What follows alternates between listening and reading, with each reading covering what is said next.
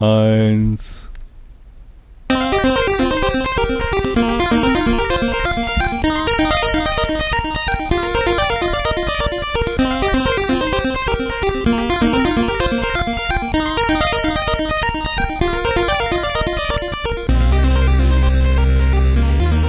Zero Day, der Podcast für Informationssicherheit und Datenschutz.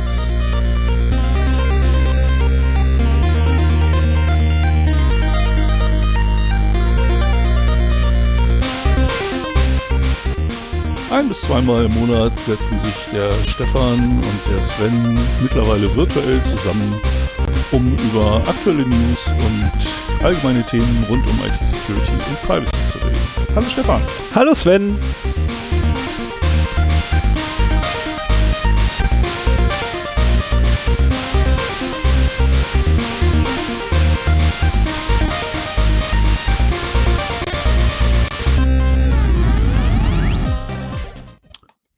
Guten Tag. Guten Morgen, guten Abend. Folge 59 vom 1. Mai 2020 vor uns. Und wir haben es 21 Uhr und 16 Sekunden.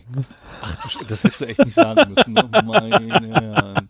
Doch, ich sagte, ich dachte mir, ich schock dich jetzt. Sagen, ich habe hab nicht auf die Uhrzeit geachtet. Wir haben uns um 19 Uhr verabredet und ja, die meiste Zeit mit Studiolink-Problemen verbracht, die sich dann eigentlich nicht als Studiolink-Problem herausstellten. Äh, Oder sondern, irgendwie schon. ja, schon. alles andere nee, ging, ja, nur Studiolink war da etwas mäkelig, was seine Netzwerkverbindung anging. Richtig. Das war ein bisschen ärgerlich. Ähm, letztendlich, äh, ja. Reden wir lieber nicht mehr drüber. Nein. Ja, ich habe es extra reingeschrieben, natürlich habe ich es extra reingeschrieben, musst du noch ganz kurz hier die Marke benennen. Ähm, äh, ja, da, wir hatten mal wieder das ewige Problem mit Studio Link. Wir haben ja schon mal, äh, wir haben glaube ich so- sogar schon mal eine Folge verschoben wegen Studio Link. Ähm, wobei es damals äh, war, dass wir zwei verschiedene Versionen hatten. Ähm, und deswegen die Audiocodecs nicht mehr kompatibel waren.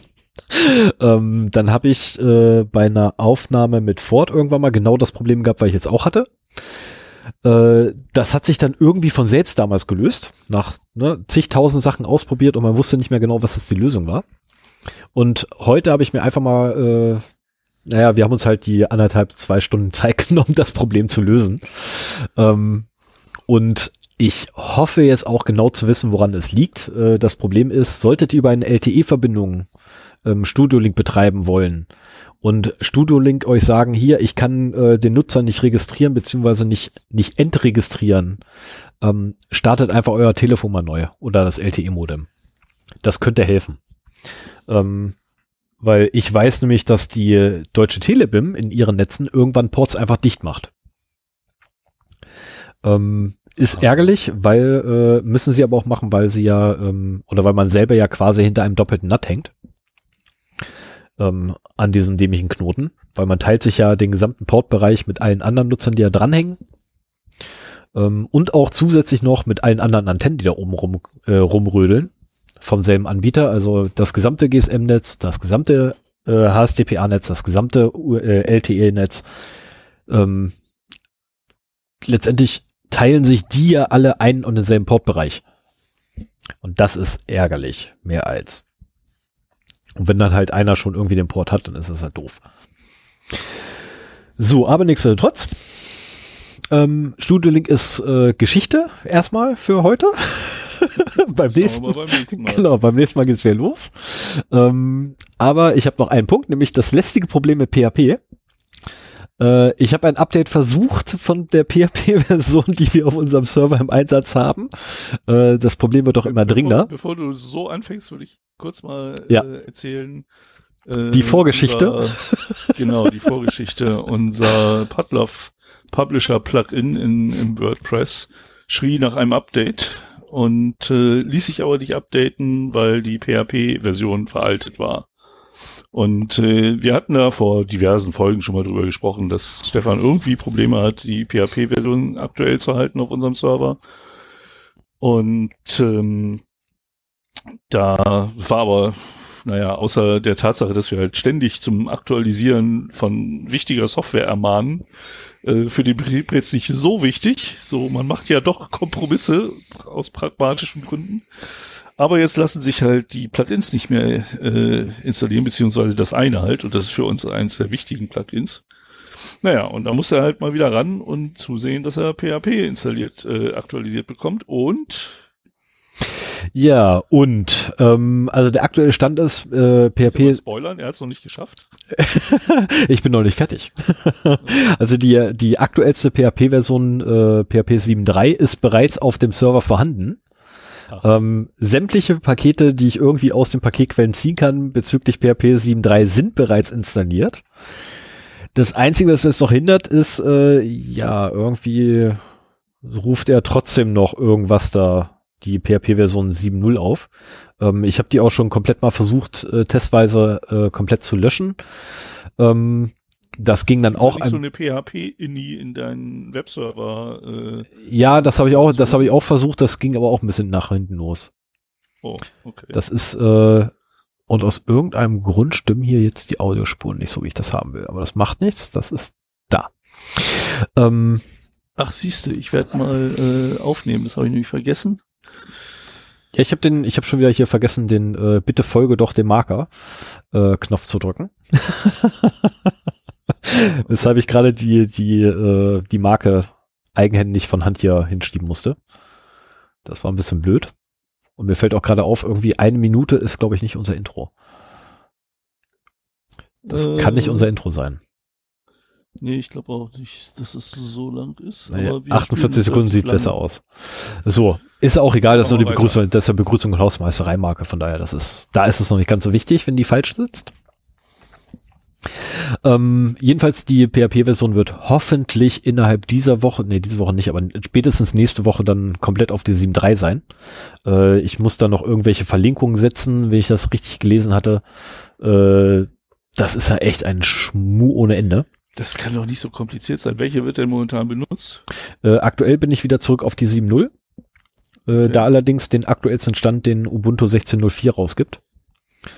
Ähm, beziehungsweise äh, ich habe erst aus dem aus dem äh, Private Repository, wo ich halt den ganzen anderen Rest auch herholen muss, äh, habe ich erst daraus die äh, 7.0er Version genommen, weil die scheinbar aktueller war. Musste allerdings dann zurückrudern, weil nämlich dort, äh, wie ich rausgefunden habe, die Sicherheitspatches, die Ubuntu eingespielt hat, in 7.0 gar nicht enthalten sind. Du weißt, dass die 7.0. Die 7.0 wird offiziell nicht mehr unterstützt. Ich weiß. kam äh, Dezember 2016 raus. Moment, das muss ich selber nochmal schnell nachgucken. Ob ich glaube, wir löschen diesen ganzen Abschnitt mal äh, aus der Live-Sendung. Äh, Moment, Moment, es ist, es ist. Ähm, wir verstoßen dir max maximal gegen unsere eigenen Prinzipien. Moment, warte. Ja, die wurde aber extrem lange gepflegt. So, so. Genau, das ist noch die, die, genau, das ist nämlich noch die 7.0 aus dem einfachen Grunde, nämlich, weil, äh, äh, nee, stimmt gar nicht, das ist die 7.1.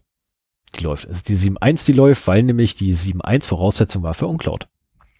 Ah, Bam. Ah, okay. So, aber wir müssen trotzdem auf die 7.3, weil die 7.1 nämlich auch ausgelaufen ist, wenn ich das richtig ja, mitkriege. Ich glaube, die 7.3. Aber es kann doch nicht so das schwer sein, verdammt nochmal. Und ja, das Problem ist halt, ich habe jetzt einen Wildwuchs da laufen von PHP.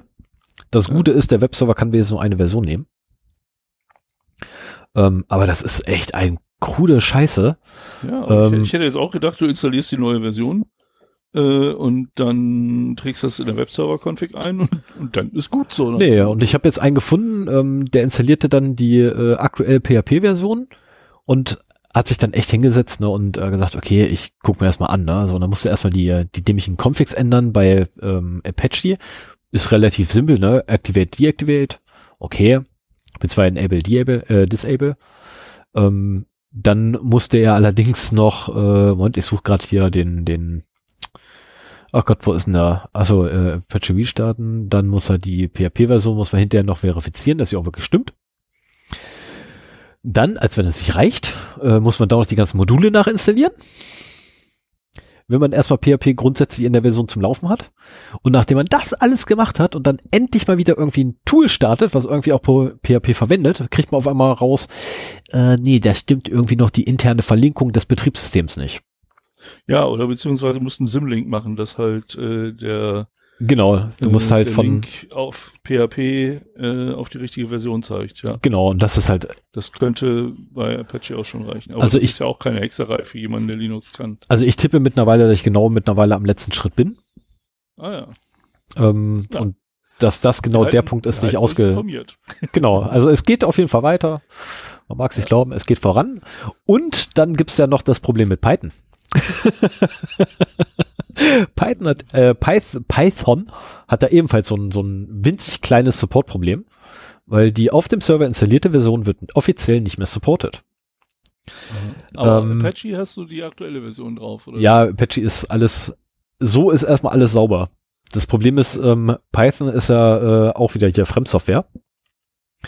Ähm, also aus Sicht von, vom Server. Äh, und nicht in den eigenen Repositories drin, sondern wird ja quasi über Drittrepositories eingebunden. Mhm.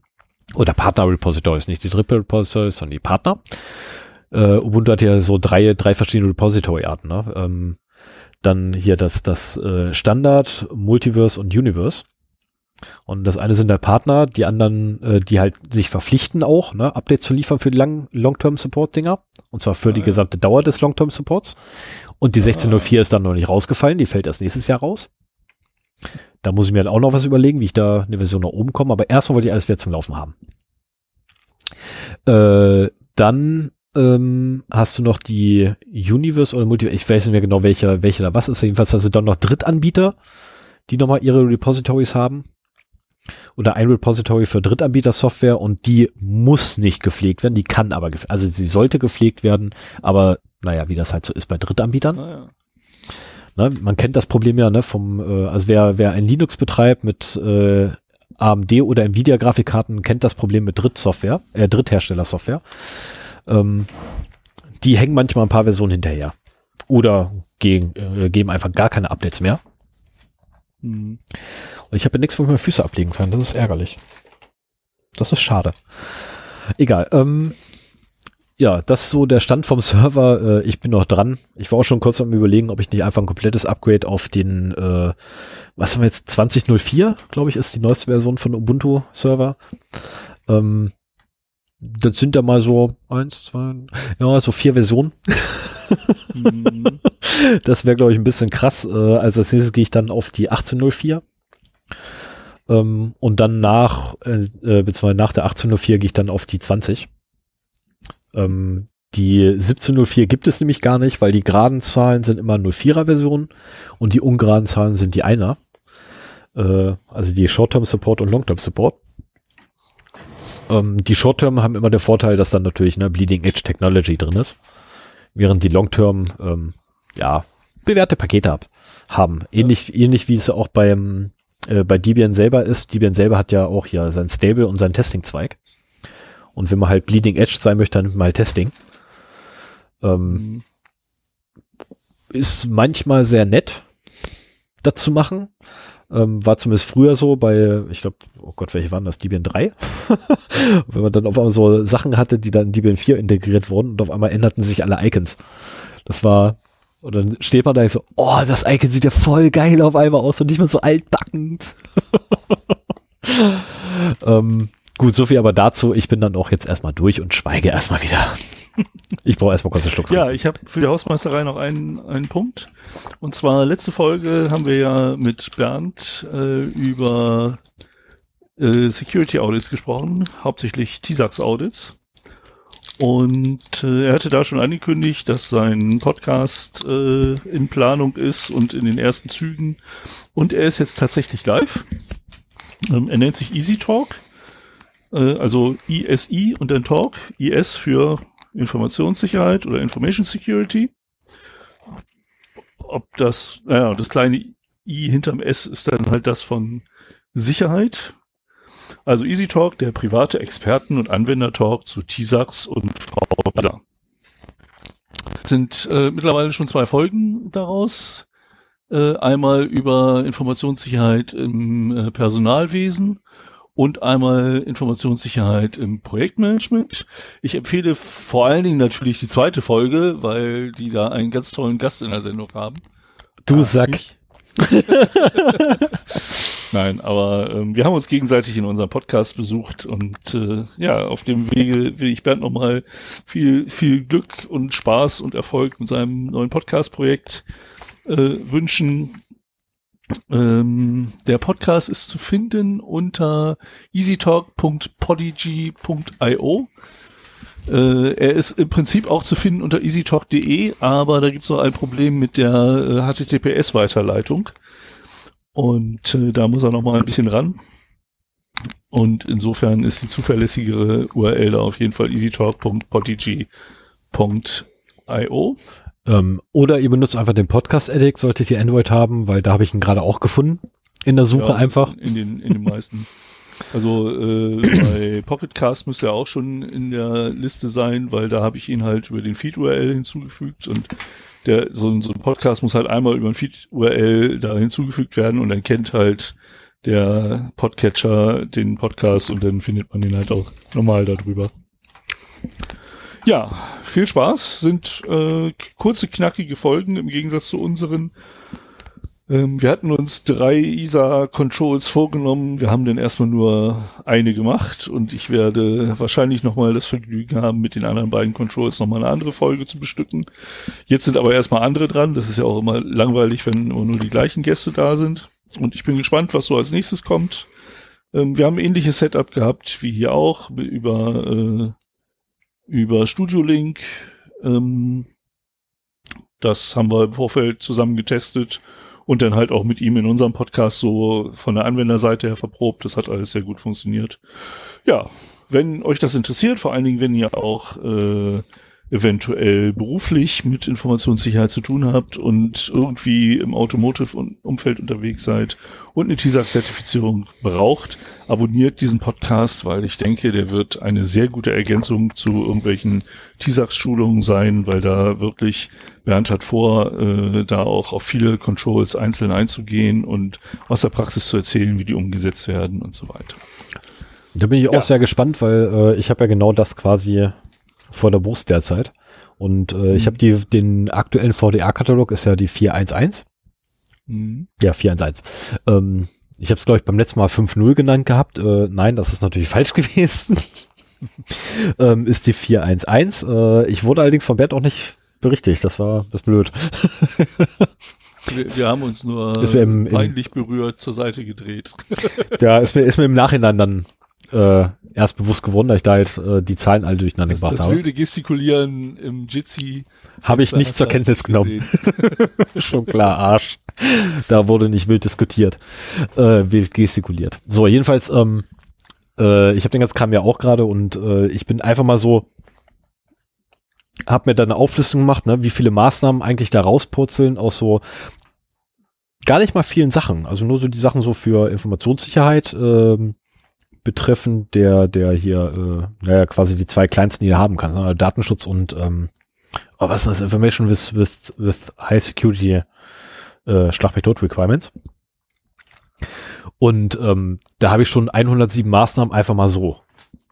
Ja. Noch irgendwie drei, äh, zwei Tagen grob drüber nachdenken, rausgekriegt. Und das ist, wie gesagt, 107 Maßnahmen aus so einem, und das, das ist noch nicht mal viel. Also wir reden hier echt nicht viel. Also es sind irgendwie 10 Punkte in der Excel-Tabelle oder 15 und da purzeln halt so viele Sachen raus. Ja. Also von daher bin ich sehr gespannt, äh, wie sich der Podcast entwickelt bei ihm. Ähm, ich hoffe, es geht schnell genug. Ja, es sind, Ähm. sind glaube ich, 49 Controls, wenn ich das richtig in Erinnerung habe, äh, die zumindest im Bereich Information Security greifen. Datenschutz war nicht so wahnsinnig viel. Äh, Datenschutz hast du Und- eigentlich nur eins. Ach, Nee, zwei, zwei, zwei oder drei sind's dort, aber da purzelt auch eine ganze Menge raus. Ja. Aus diesen drei Sachen. Und äh, aber das kannst du ja an die Datenschutzbeauftragten Schutzbeauftragten deiner, ach, das bist ja auch du. Arsch.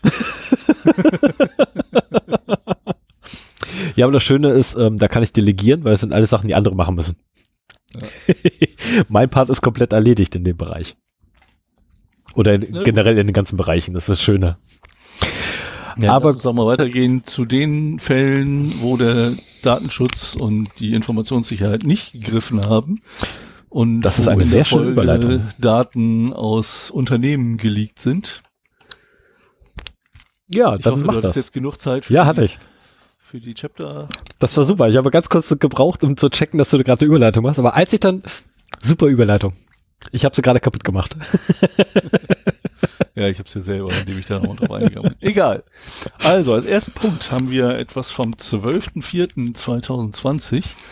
Und zwar äh, geht es diesmal gar nicht um personenbezogene Daten, was ja hier momentan viel äh, berichtet wird, sondern es sind militärische Dokumente nach einem Ransomware-Angriff geleakt. Mal gucken, wer es hier berichtet. Wahrscheinlich Heise, ja genau.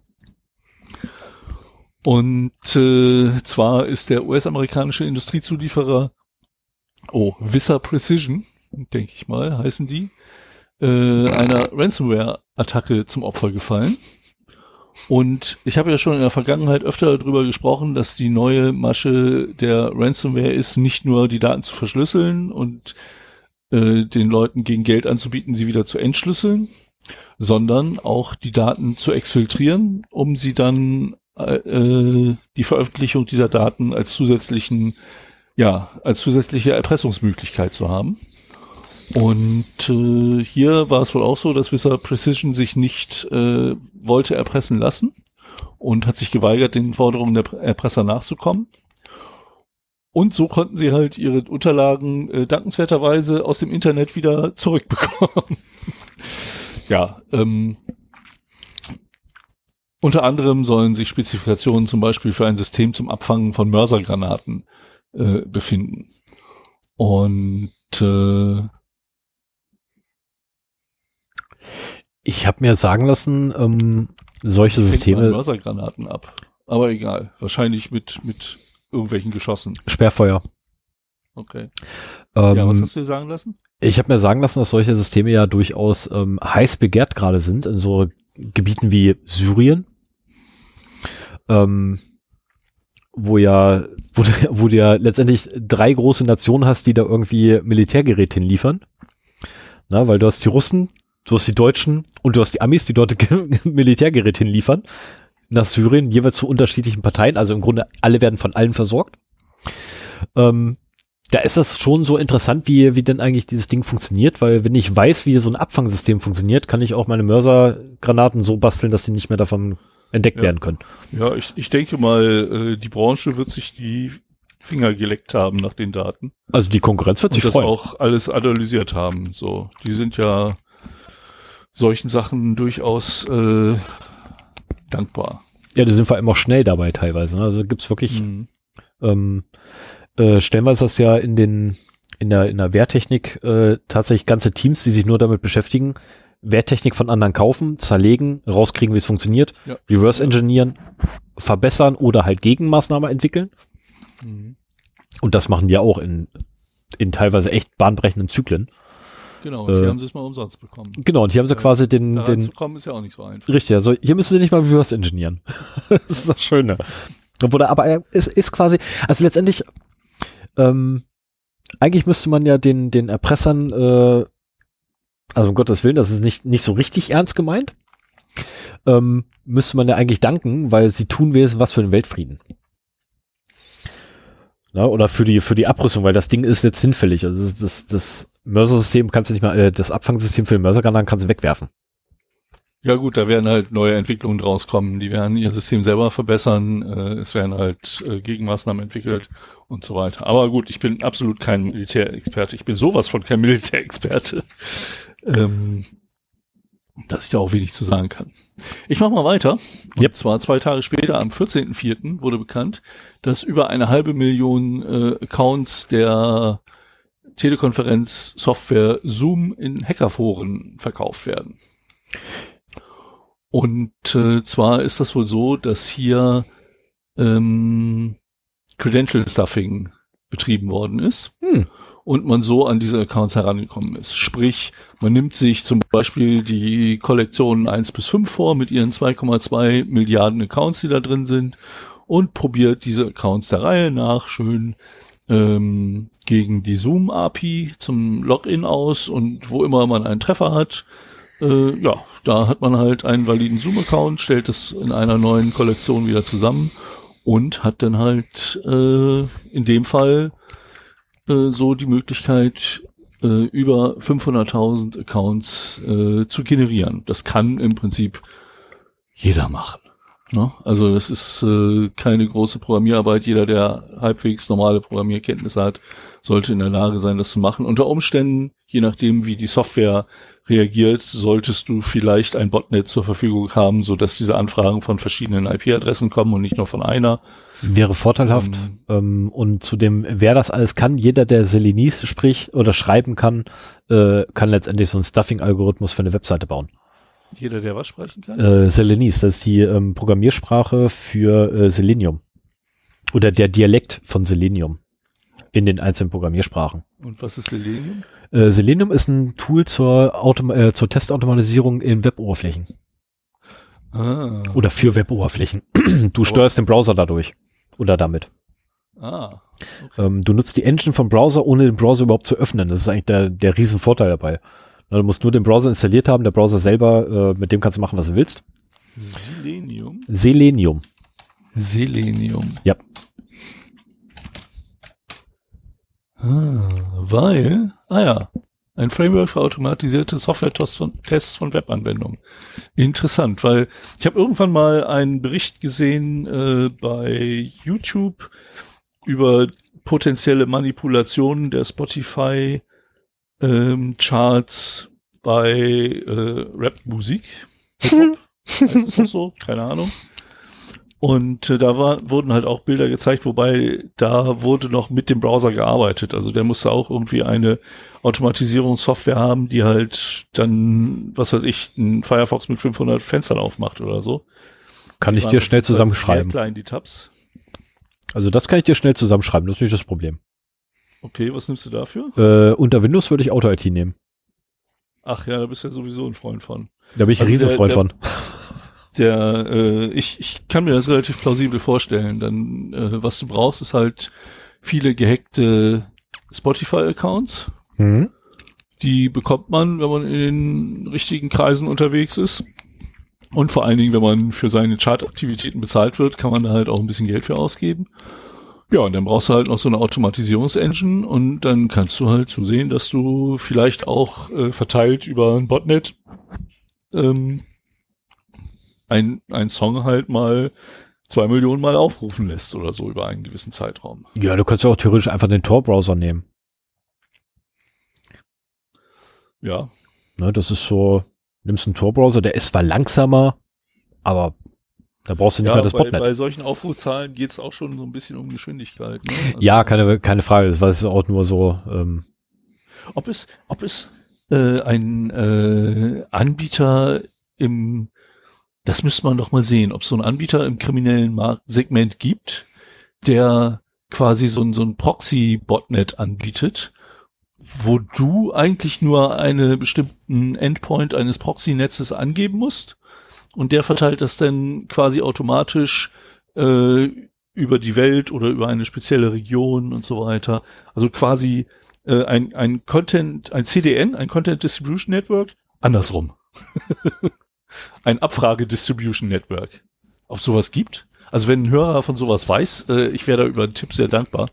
Äh, ich habe mich schon ein paar Mal gefragt, äh, ja, man, man kann natürlich Botnets mieten für irgendwelche Zwecke, aber ob so, so eine Software as a Service so konkret gibt, die in den Szenarien, die ich aufbaue, sehr oft gebraucht werden oder auch wenn man jetzt eine WordPress-Seite angreifen will, ähm, mit einer relativ großen Anzahl von Versuchen äh, aus einer Wordlist oder sowas, dann wäre es ja gut, wenn man das halt über verschiedene IP macht.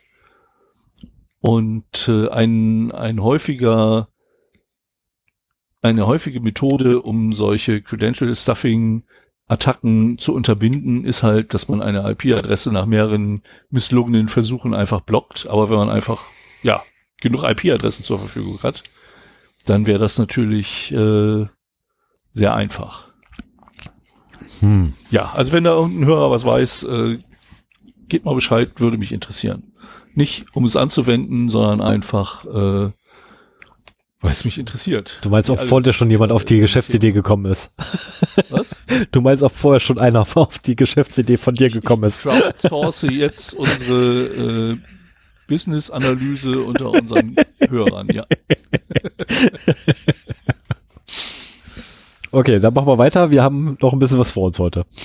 Ja, ja, genau. Ach, ich glaube, so viel wird das gar nicht sein. Oh, ich befürchte schon. relativ kurz und die News-Section ist auch kurz. Kurz, aber schön. Aber, und das ist, das ist meine ähm, Lieblings, mein Lieblingsdatenverlust heute. Wieso hast du deine E-Mail-Adresse gefunden? Was? Hast du deine E-Mail-Adresse gefunden? Äh, ich habe da nie eine Adresse hier, äh, registriert, soviel ich weiß. Ähm, also Quid ist ein äh, Marketplace, um Stickers, Cards, Toys und andere Sammlersachen äh, zu handeln. Und äh, die mussten zugeben, beziehungsweise äh, nee, die wurden umsonst in ich fange nochmal von vorne an. Ja. ähm, Account Details von vier Millionen Quid-Usern wurden in Hacking-Foren veröffentlicht. Oh. So, und zwar, äh, das ist hier bei ZDNet berichtet worden. Wie gesagt, Quid ist halt ein Marketplace, um äh, so Collectibles äh, zu traden. Und äh, hier wurde berichtet, dass in diesem freien Daten, die jetzt die Hacking-Foren erreicht haben, Quid-Usernamen, E-Mail-Adressen und Bcrypt, Bcrypt Hashed Account Passwörter gefunden worden. Und was ich ganz spannend fand an dieser Sache, ich meine, das ist jetzt nichts Besonderes, aber was ich eben ganz spannend fand, war, dass bei dem ZDNet-Artikel auch so ein bisschen beschrieben wurde, wieso die Vergangenheit dieser Daten waren. Und äh, es ist wohl so, dass die Daten seit Oktober beziehungsweise Dezember 2019 angeboten wurden in äh, Hacking-Foren, aber auch auf Pastebin. Ich weiß nicht, ob ich da so großartig drauf schon mal eingegangen bin. Ähm, aber Pastebin ist eigentlich eine Seite, um beliebige Textdateien sharen zu können. Und wird auch gerne genutzt, um Samples von Usernamen, Passwort, Kombinationen, die man irgendwo gefunden oder ergattert hat, ähm, ja, zu bewerben. Und ähm, hier ist es halt so, dass diese Daten halt erst kommerziell angeboten worden sind sich dann aber herausstellte, das sind Bcrypt hashed äh, Passwörter. Da kommt man nicht so einfach dran. Der, der Marktpreis war einfach zu gering. Also es sind zwar eine ganze Menge, vier Millionen, aber anscheinend hatte niemand so richtig Interesse daran, diese Sachen zu kaufen, weil es eben doch recht aufwendig ist, daran zu kommen. Es ist natürlich einfacher, äh, sich Usernamen, Passwort, Kombinationen zu kaufen, die halt schon in irgendeiner Weise bekannt sind. Also wo, wo man nicht erst noch äh, die Hashes lösen muss. Und äh, ja, ich habe hier ähm, einen Link zu einem der Pastebin-Posts, wo diese Daten beworben wurden. Und das fand ich auch wieder interessant. Also ich habe bisher bei Pastebin vor allen Dingen Ausschau gehalten, auch aus beruflichen äh, Zwecken, nach bestimmten Usernamen, Passwort, Kombinationen. Wir haben da bestimmt schon mal in irgendeiner Folge drüber gesprochen, äh, was wir da so treiben, haben wir mhm. noch, oder? Stimmt? Ja, haben wir, haben wir irgendwann mal gemacht gehabt, als äh, die Studienarbeit dran war. Ja, Zur Zeit der Studienarbeit haben wir das schon abgehandelt. Ja, ja, genau. Ist also sehr lange her. Da ging es aber auch darum, dass wir äh, quasi nach konkreten Kombinationen gesucht haben. Jetzt habe ich hier äh, eine quasi eine Werbeanzeige für äh, Pass oder Account Dumps. Und da wird halt einfach nur, das ist eine Behauptung, ne? man, man kann sich nicht sicher sein, ob das äh, in Ordnung ist, aber äh, er behauptet halt hier, und da stehen auch keine Preise dran oder sowas, aber er hat halt äh, die Domain. Also hier das erste, was da kommt, joyfun.com, keine Ahnung, was das ist. Äh, dann ein äh, Datum, von wann die Daten sind, Dezember 2019. Dann halt äh, wie die Passwörter abgelegt sind, steht hier Salted MD5 und dann nochmal eine Anzahl 4.650.000 Benutzer. Und das finde ich schon interessant. Äh, auch da, je nachdem, was für ein Unternehmen man hat, äh, würde es eben auch Sinn machen, nach seiner eigenen Domain zu suchen bei Pastebin, ähm, um eben mitzubekommen, ob die in irgendeiner Weise mal beworben wird. das Gute an Pastebin ist, dass die Sachen halt äh, öffentlich sind. Man muss sich nicht irgendwie registrieren, man muss nicht registrierter Benutzer in irgendeinem Hacking-Forum sein oder sowas, sondern man kommt an diese Informationen dran. Und ähm, das passt also ganz gut auch so in die Suchkriterien, die ich bisher bei, bei Pastebin so ähm, ja, mir angedacht hatte. Und ich werde auch nach solchen äh, Keywords hier, was weiß ich, Fresh Dumps oder Salted oder Hash-Algorithmen, MD5, SHA-1, Bcrypt, äh, zukünftig wohl bei Pastebin mal ein bisschen suchen, um zu sehen, wie viele dieser Anzeigen da so rumschwirren. Also Ähm, hier ist das äh, nicht wenige. Die, die sogenannten Fresh Dumps sind schon mal eins, zwei, drei, vier, fünf, sechs, sieben mit, naja gut, alles zumindest sechs, nee, eine fünfstellige Anzahl von Benutzern, die meisten sechsstellig und zwei siebenstellig, also im Millionenbereich. Animegame.com hat auch nochmal 1,4 Millionen User. Ähm, Ja, aber viel auch entweder Bcrypt oder Salted MD5. Ja, es wird, es wird besser, es wird besser. Also ist, ich sehe da zumindest viel mehr Bcrypt äh, in der Liste als äh, noch vor ein paar Jahren. Ja, aber das sind die Freshen und dann hat man halt hier noch äh, unter einer Linie wahrscheinlich die, die er schon beworben hat. Das sind auch eine ganze Menge und äh, da hat man halt auch ganz oft äh, Plaintext. Ja, du hast zum Beispiel, ja, wobei du ja einen, einen unten bei, äh, im unteren Bereich musst du einen wieder rausnehmen, eine Zeile, weil epicgames.com äh, von 2019, MD5, ähm, 55 Millionen User, E-Mails, on, äh, E-Mail only. Ähm, 50 Millionen cracked. Hä? Ähm, also entweder, entweder das sind tatsächlich nur die E-Mail-Adressen, da macht es zwar keinen Sinn, dass er da irgendwie die E-Mail-Adressen cracken will. Ähm, das macht überhaupt keinen Sinn. Oder es sind tatsächlich die Passwörter, aber dann macht das auch wieder keinen Sinn, weil wenn du 50 Millionen User hast und Na gut, 50 aber Millionen wenn, du, wenn du 50 Millionen E-Mails von äh, Usern von Epic Games hast, kannst du zumindest eine schöne Phishing-Kampagne daraus Das auf jeden Fall. Das auf jeden Ja, Fall. Und in der letzten Zeile steht dann halt noch eine Kontaktadresse. oh, Ähm, und das ist halt eine Adresse bei Telegram oder halt eine E-Mail-Adresse, die er da angegeben hat. Und In Telegram Japan. scheint sich auch als beliebter Kommunikationskanal äh, zu etablieren, habe ich so das Gefühl. ich glaube, ich werde mir doch einen Telegram-Account zulegen müssen. Ja, ich bin, also bei Telegram gibt's auch viele interessante Gruppen. Da ist der Traffic nur so dermaßen hoch, dass es also, musst dir im Prinzip vorstellen, so ein, so ein Underground-Forum, das aber keine Themenboards hat. Ja, ja, ich, Und, ich kann ja, es da, ist ich kenne noch die alten Zeiten vom IRC. Ich kenne noch Ja, die genau. alten Zeiten vom IRC, wo man dann irgendwie 15 verschiedene Threads hatte bei 30 äh, Teilnehmern, ähm, wo du dann auch sofort wusstest, alles klar, ich steige hier eh nicht mehr durch. Ja, genau. Ich mache hier den ganzen Naja, Kram und- privat. Fertig. Also wir, wir waren dabei, äh, dass die Bcrypt-Passwörter von Quid äh, jetzt nicht so attraktiv waren. Allerdings, äh, jetzt, wo die Daten öffentlich zur Verfügung stehen, äh, haben sich auch einige schon daran gemacht, die Passwörter zu cracken. Und äh, es gibt wohl ein, äh, eine Person, die aus dieser Datenbank schon 135.000 gecrackte Quid-Passworts anbietet.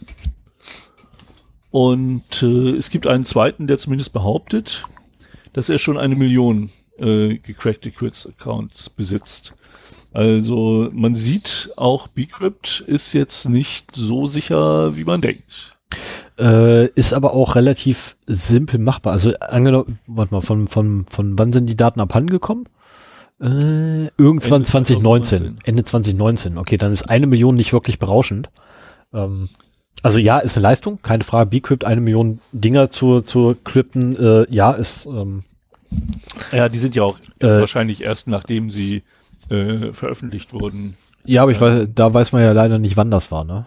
Glaube ich. Ja. Das muss Und jetzt irgendwann gewesen sein. Und da eine Million zu haben, ja, okay, also eine Million Bcrypt-Hashs durchzurechnen, dauert eine ganze Weile. Ähm, ich schaffe hier gerade mit der Hardware, die hier gerade rumsteht, also wenn ich alles in allem nehme, schaffe ich was, ich 500 irgendwas, also hohe 500er Nummer pro Sekunde äh, Hashs. Also ja, gut. nicht, nicht Tausender, sondern wirklich nur 500 Hashs durchrechnen. Ja, pro Sekunde. Wenn ich für, für eine Million Passwörter musst du ja nicht eine Million durchrechnen, sondern viel mehr, um halt die Million dann rauszukriegen. Ja, eventuell aber auch nicht, wenn ich ein gutes Wörterbuch habe. Wenn ich die Collections 1 bis 5 zur Verfügung habe, dann unter Umständen nicht. Okay. Das ist, äh, also es ist immer noch beachtlich, in so kurzer Zeit so viele zu, äh, zu, zu dehashen, weil das natürlich auch bedeutet, dass da extrem viel Rechenleistung reingewandert ist. Ähm, was die letztendlich erst teuer machen wird. Aber dann wäre, also ich könnte mir auch vorstellen, dass ein Credential Stuffing äh, auf Quid äh, dann einfacher wäre, als die Decrypt-Hashes zu decrypten. Das könnte man Aber doch so machen. Ja, okay, man weiß natürlich nicht, wie er in die eine Million gekommen ist. Ne? Kann auch tatsächlich sein, dass er einfach gesagt okay, in Collection 1, ich habe hier die Accounts, ich habe hier die Collection 1 bis 5, ich nehme nur die Passwörter davon und probiere jetzt einfach gegen alle durch. ja, also und da einfach mal, wie, viele E-Mails äh, in den Collections auch in der Quid-Datenbank sind. Ja, das kann man auch machen. Das ist ja, das ist ja immer das Faszinierende, wenn ähm, in Have I Been Pawned eine neue Breach-Datei hinzugefügt wird, dann wird ja auch immer gesagt, ja, 60 Prozent waren schon bei Have I Been Pawned mhm. drin. Also äh, das ist immer eine ganz große Übereinstimmung äh, mittlerweile, weil er ja auch so viele Daten schon in seinem System hat. Äh, so viel mehr E-Mail-Adressen gibt's ja wahrscheinlich auf der Welt gar nicht. Ähm, dass er immer einen großen Prozentsatz der neu hinzugefügten Daten schon kennt. Und das entweder spricht das dafür, dass viel über Credential Stuffing gemacht wird, oder dass halt äh, ja immer die gleichen Benutzer betroffen sind. Ähm, es sind immer dieselben Benutzer mit denselben Passwörtern. Ja. Ja, ich weiß halt nicht, ob er, Das ist eher das Problem. Ähm, ob das die gleichen Benutzername-Passwort-Kombinationen sind oder ob die E-Mail-Adressen nur bekannt waren, also schon in seiner Datenbank. Ja, das, das ist so die Information, die er nicht rausrückt. Na, das ist ja, ich meine, ich finde es gut, dass es nicht rausrückt, um Gottes Willen. Aber ähm, ja, gut. wäre schon wäre schon interessant zu wissen. Ne? Sind es jetzt die Passwörter? Also bei Collection 1 bis 5 zum Beispiel hat er gesagt gehabt, ne, von äh, die meisten Passwörter kannte ich schon, ne? weil die meisten Daten halt aus den Lecks von Bla sind. Ne, so, also sprich die Collection 1 bis 5, das sind äh, mehr oder weniger alte Daten, ähm, die so an sich eigentlich nichts mehr oder keinen Wert mehr hätten, wenn sie noch gehasht werden.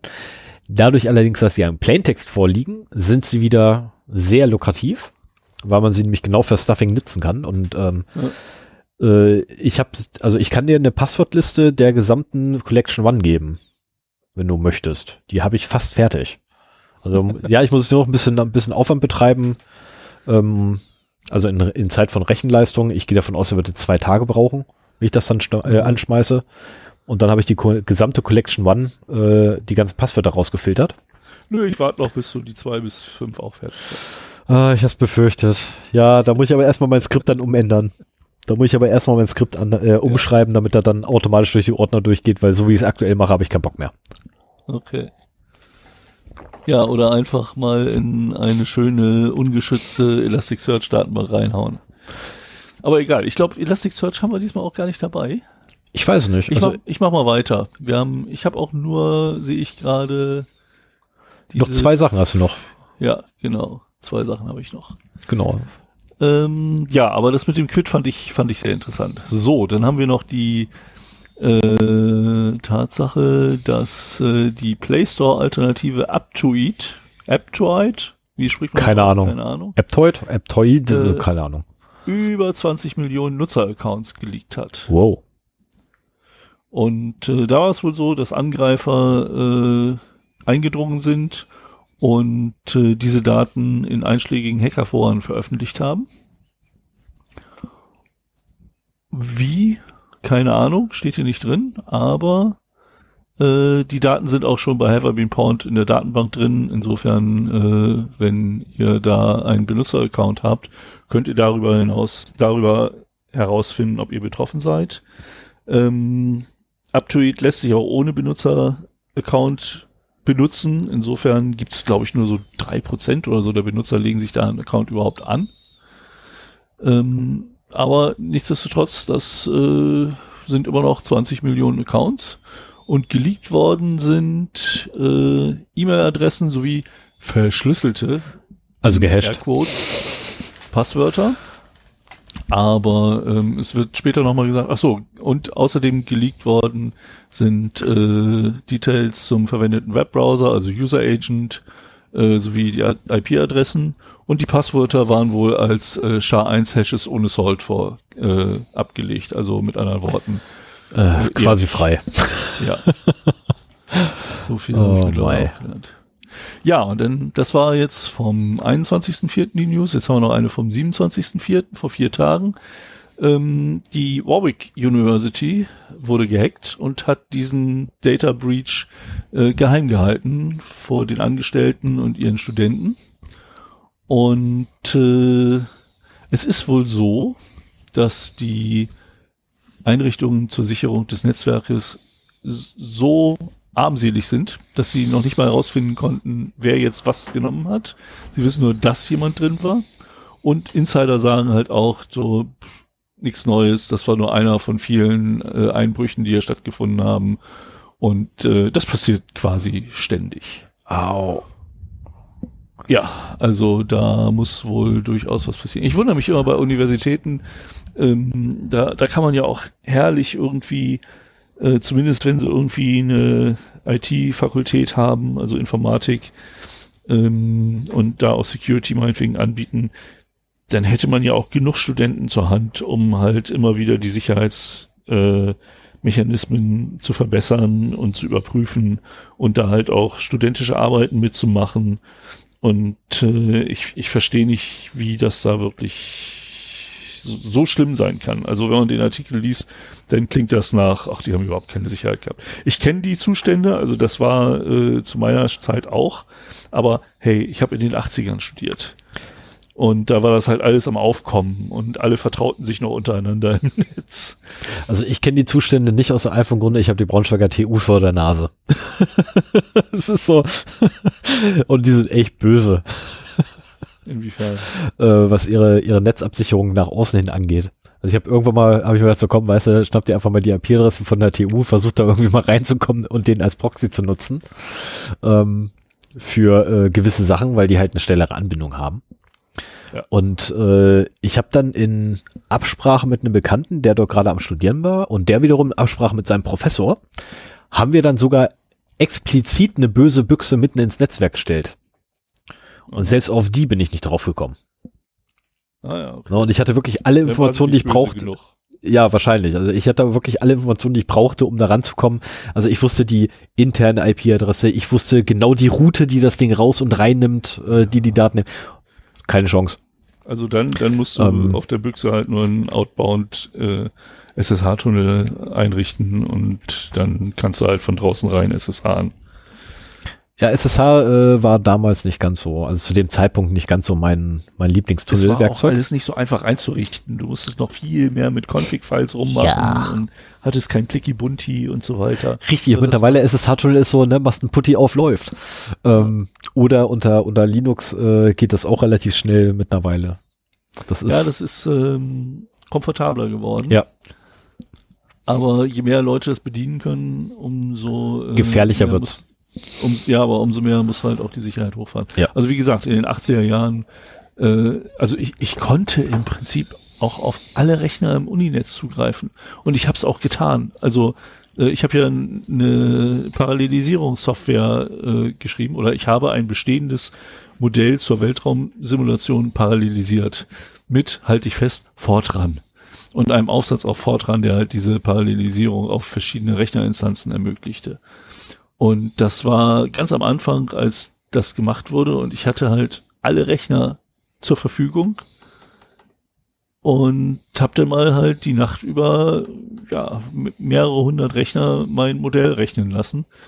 Ähm, das wurde später eingegrenzt und auf einen bestimmten Pool äh, äh, noch weiter eingegrenzt und so weiter. Also erst die Anzahl der Rechner, die man nehmen durfte, aber ich hatte zum Glück am Anfang das noch so dass ich meine Sachen sehr schön damit äh, beschleunigen konnte, dass ich einfach alles genommen hatte, was da war. Und äh, da gab es einfach in den 80er Jahren, da gab es noch keine Security. Großartig. Na gut, das war's von meiner Seite.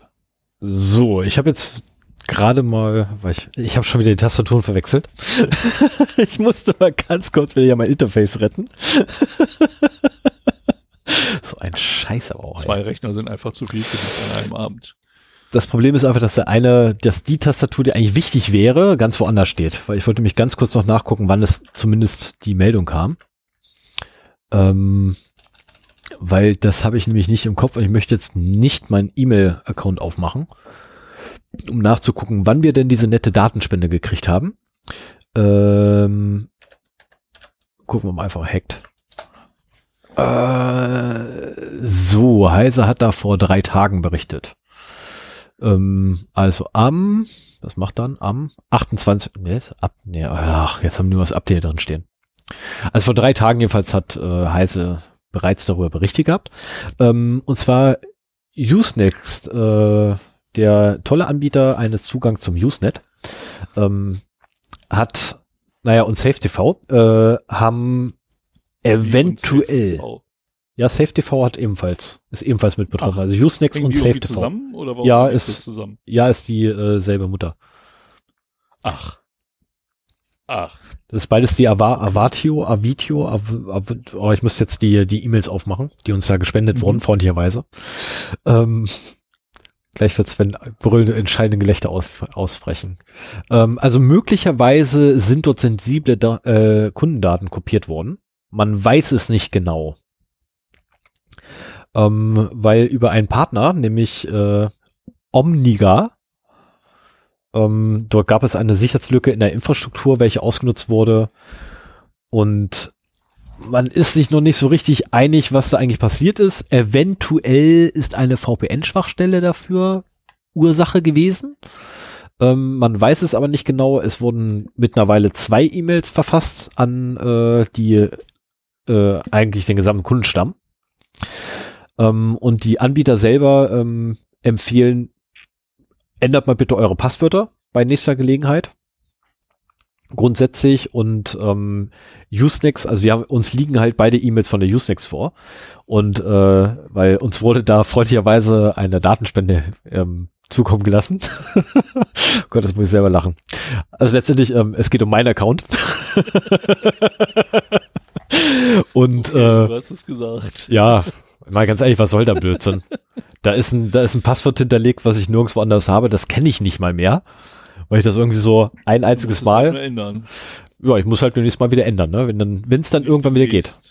Kann ich gerade nicht. Darauf wollte ich gerade zu sprechen kommen. Also beim ersten, die erste E-Mail war so, äh, wir haben ja eventuell ein Problem, wir brechen nicht in Panik aus, wir haben ja eventuell ein Problem und wir fahren jetzt mal unsere Server runter. Komplett. So, und die zweite E-Mail war dann, ähm, ja, äh, wir haben ja scheinbar wirklich ein Problem. Wir wissen nicht genau, was passiert ist und wie viel da passiert ist, aber wir wissen mittlerweile, wir haben ein Problem und zwar bei unserem Partner. Ähm, und wir fahren jetzt zumindest so ein paar unserer Dienste wieder hoch und sobald alles wieder da ist, melden wir uns nochmal bei euch und dann solltet ihr bitte eure Passwörter ändern. Ah, ja. ähm, Jetzt weiß ich auch, woher ich das weiß. Ich habe das bei äh, Tarnkappe Info gelesen. Äh, da wurde auch darüber berichtet, dass Usenext äh, down ist. Genau, das ist, ähm, also Usenext selber läuft wieder, also die, die Webseite ist down. Ähm, die Services, die Usenext anbietet, also sprich der Zugang zum Usenet, äh, ist wieder vorhanden. Ähm, den kann man eigentlich mit dem, mit dem äh, Client seiner Wahl wieder nutzen.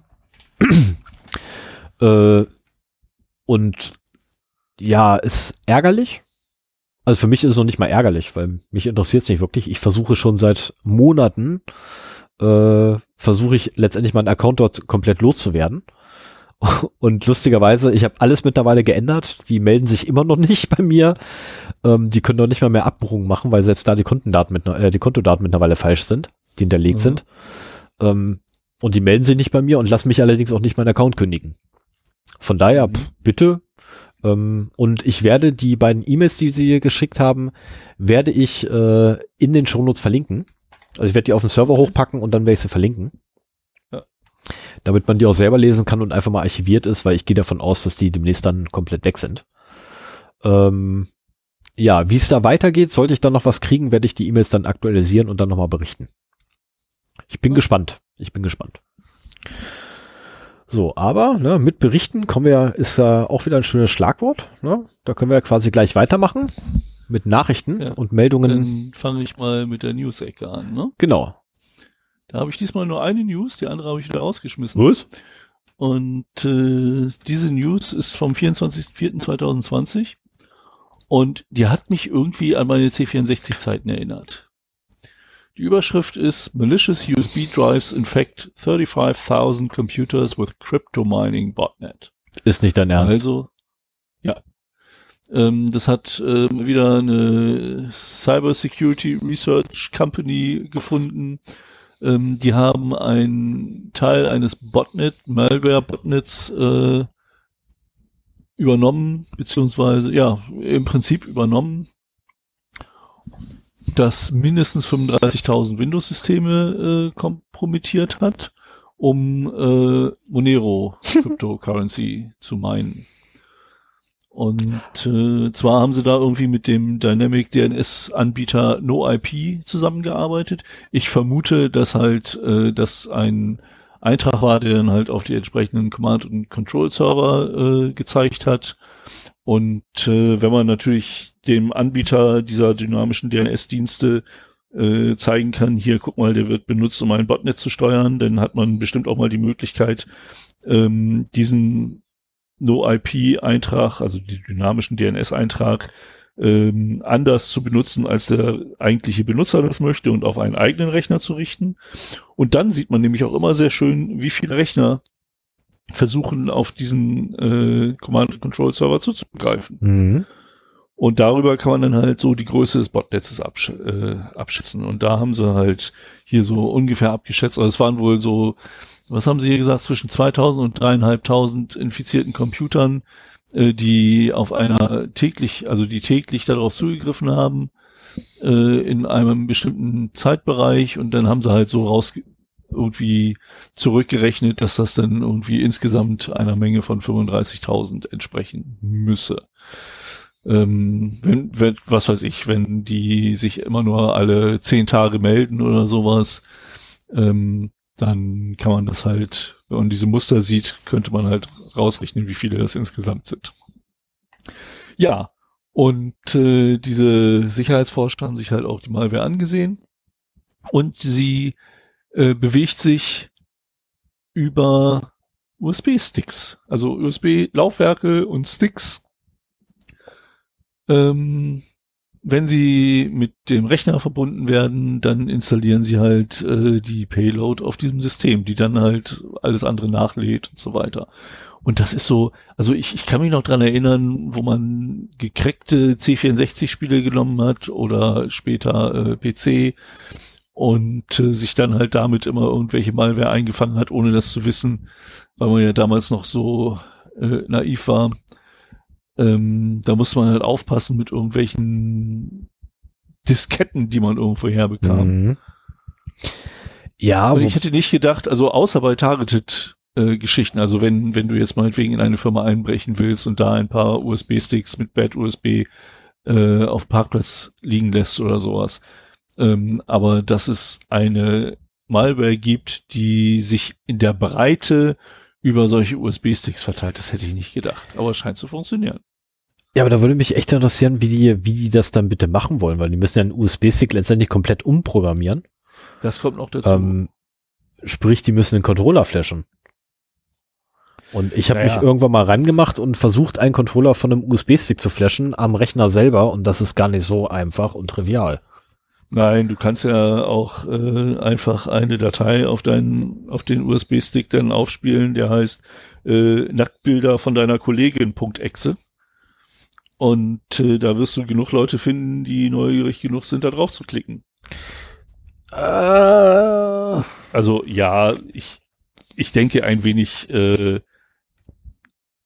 ein wenig besser ist das dann schon gemacht. Das kann auch eine, eine PDF oder eine DocX-Datei sein oder was weiß ich, die dann vielleicht auch mehr äh, in einem vernünftigen beruflichen Kontext benannt ist oder so. Irgendwas, was neugierig macht ähm, und äh, dann halt ausgeführt wird. Aber bei gerade bei USB-Sticks seit bei so diese Auto-Exec-Funktion von USB-Sticks nicht mehr äh, defaultmäßig an ist bei Windows und nicht, man nicht einfach so Sachen auf einem USB-Stick beim Connecten ausführen kann, es sei denn, man emuliert eine Tastatur oder sowas, ähm, kann man halt auch die, auf die Mithilfe der, der Mitarbeiter setzen.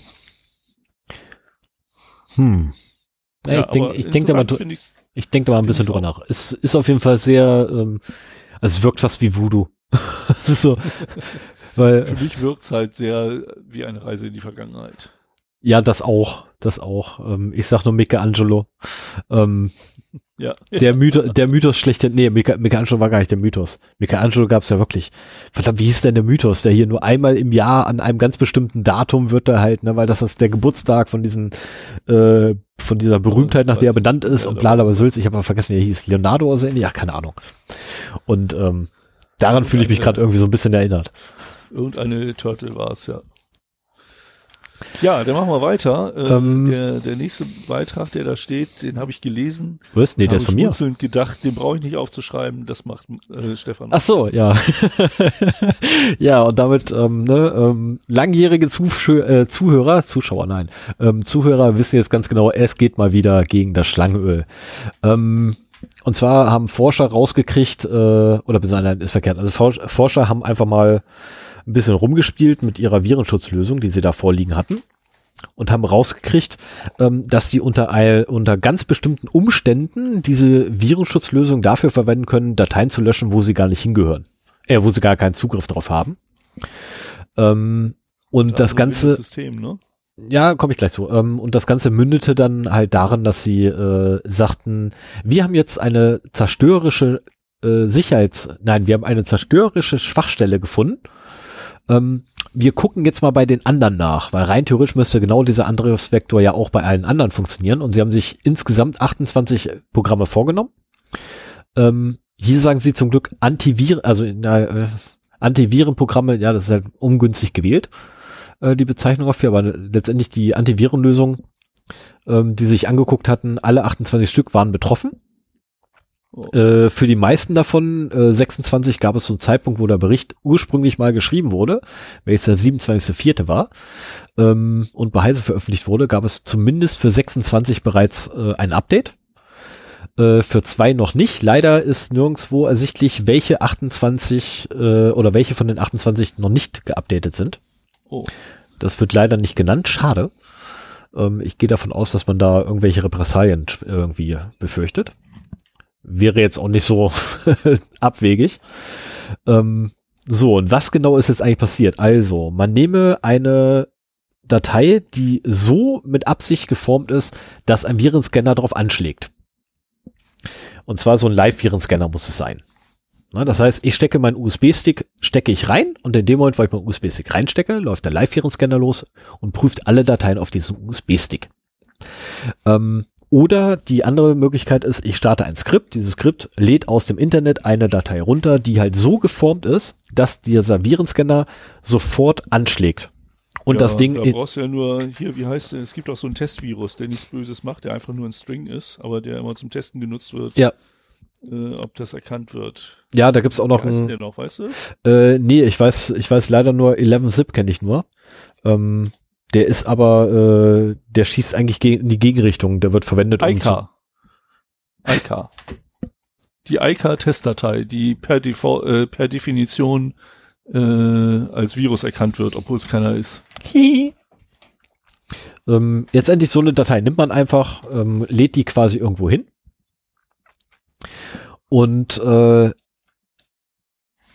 oh, und ähm, in dem Moment, oder man, das Ganze wird dann zu einem Timing-Problem, weil was die Virenlösung dann ja macht, oder die, die Virensoftware macht, ist, ähm, die Virenscan-Software macht, ist letztendlich, sie guckt sich diese Datei an, prüft den Inhalt gegen ihre Datenbank. Wenn dort ein positives Ergebnis rauskommt, nimmt sie diese Datei und kopiert sie in den, äh, in die Quarantäne oder löscht sie, je nachdem, wie es eingestellt ist unterbindet jedenfalls jeglichen Zugriff zu dieser Datei von allem anderen außer sich selbst, weil ne, der Nutzer soll ja noch entscheiden, was gemacht werden darf.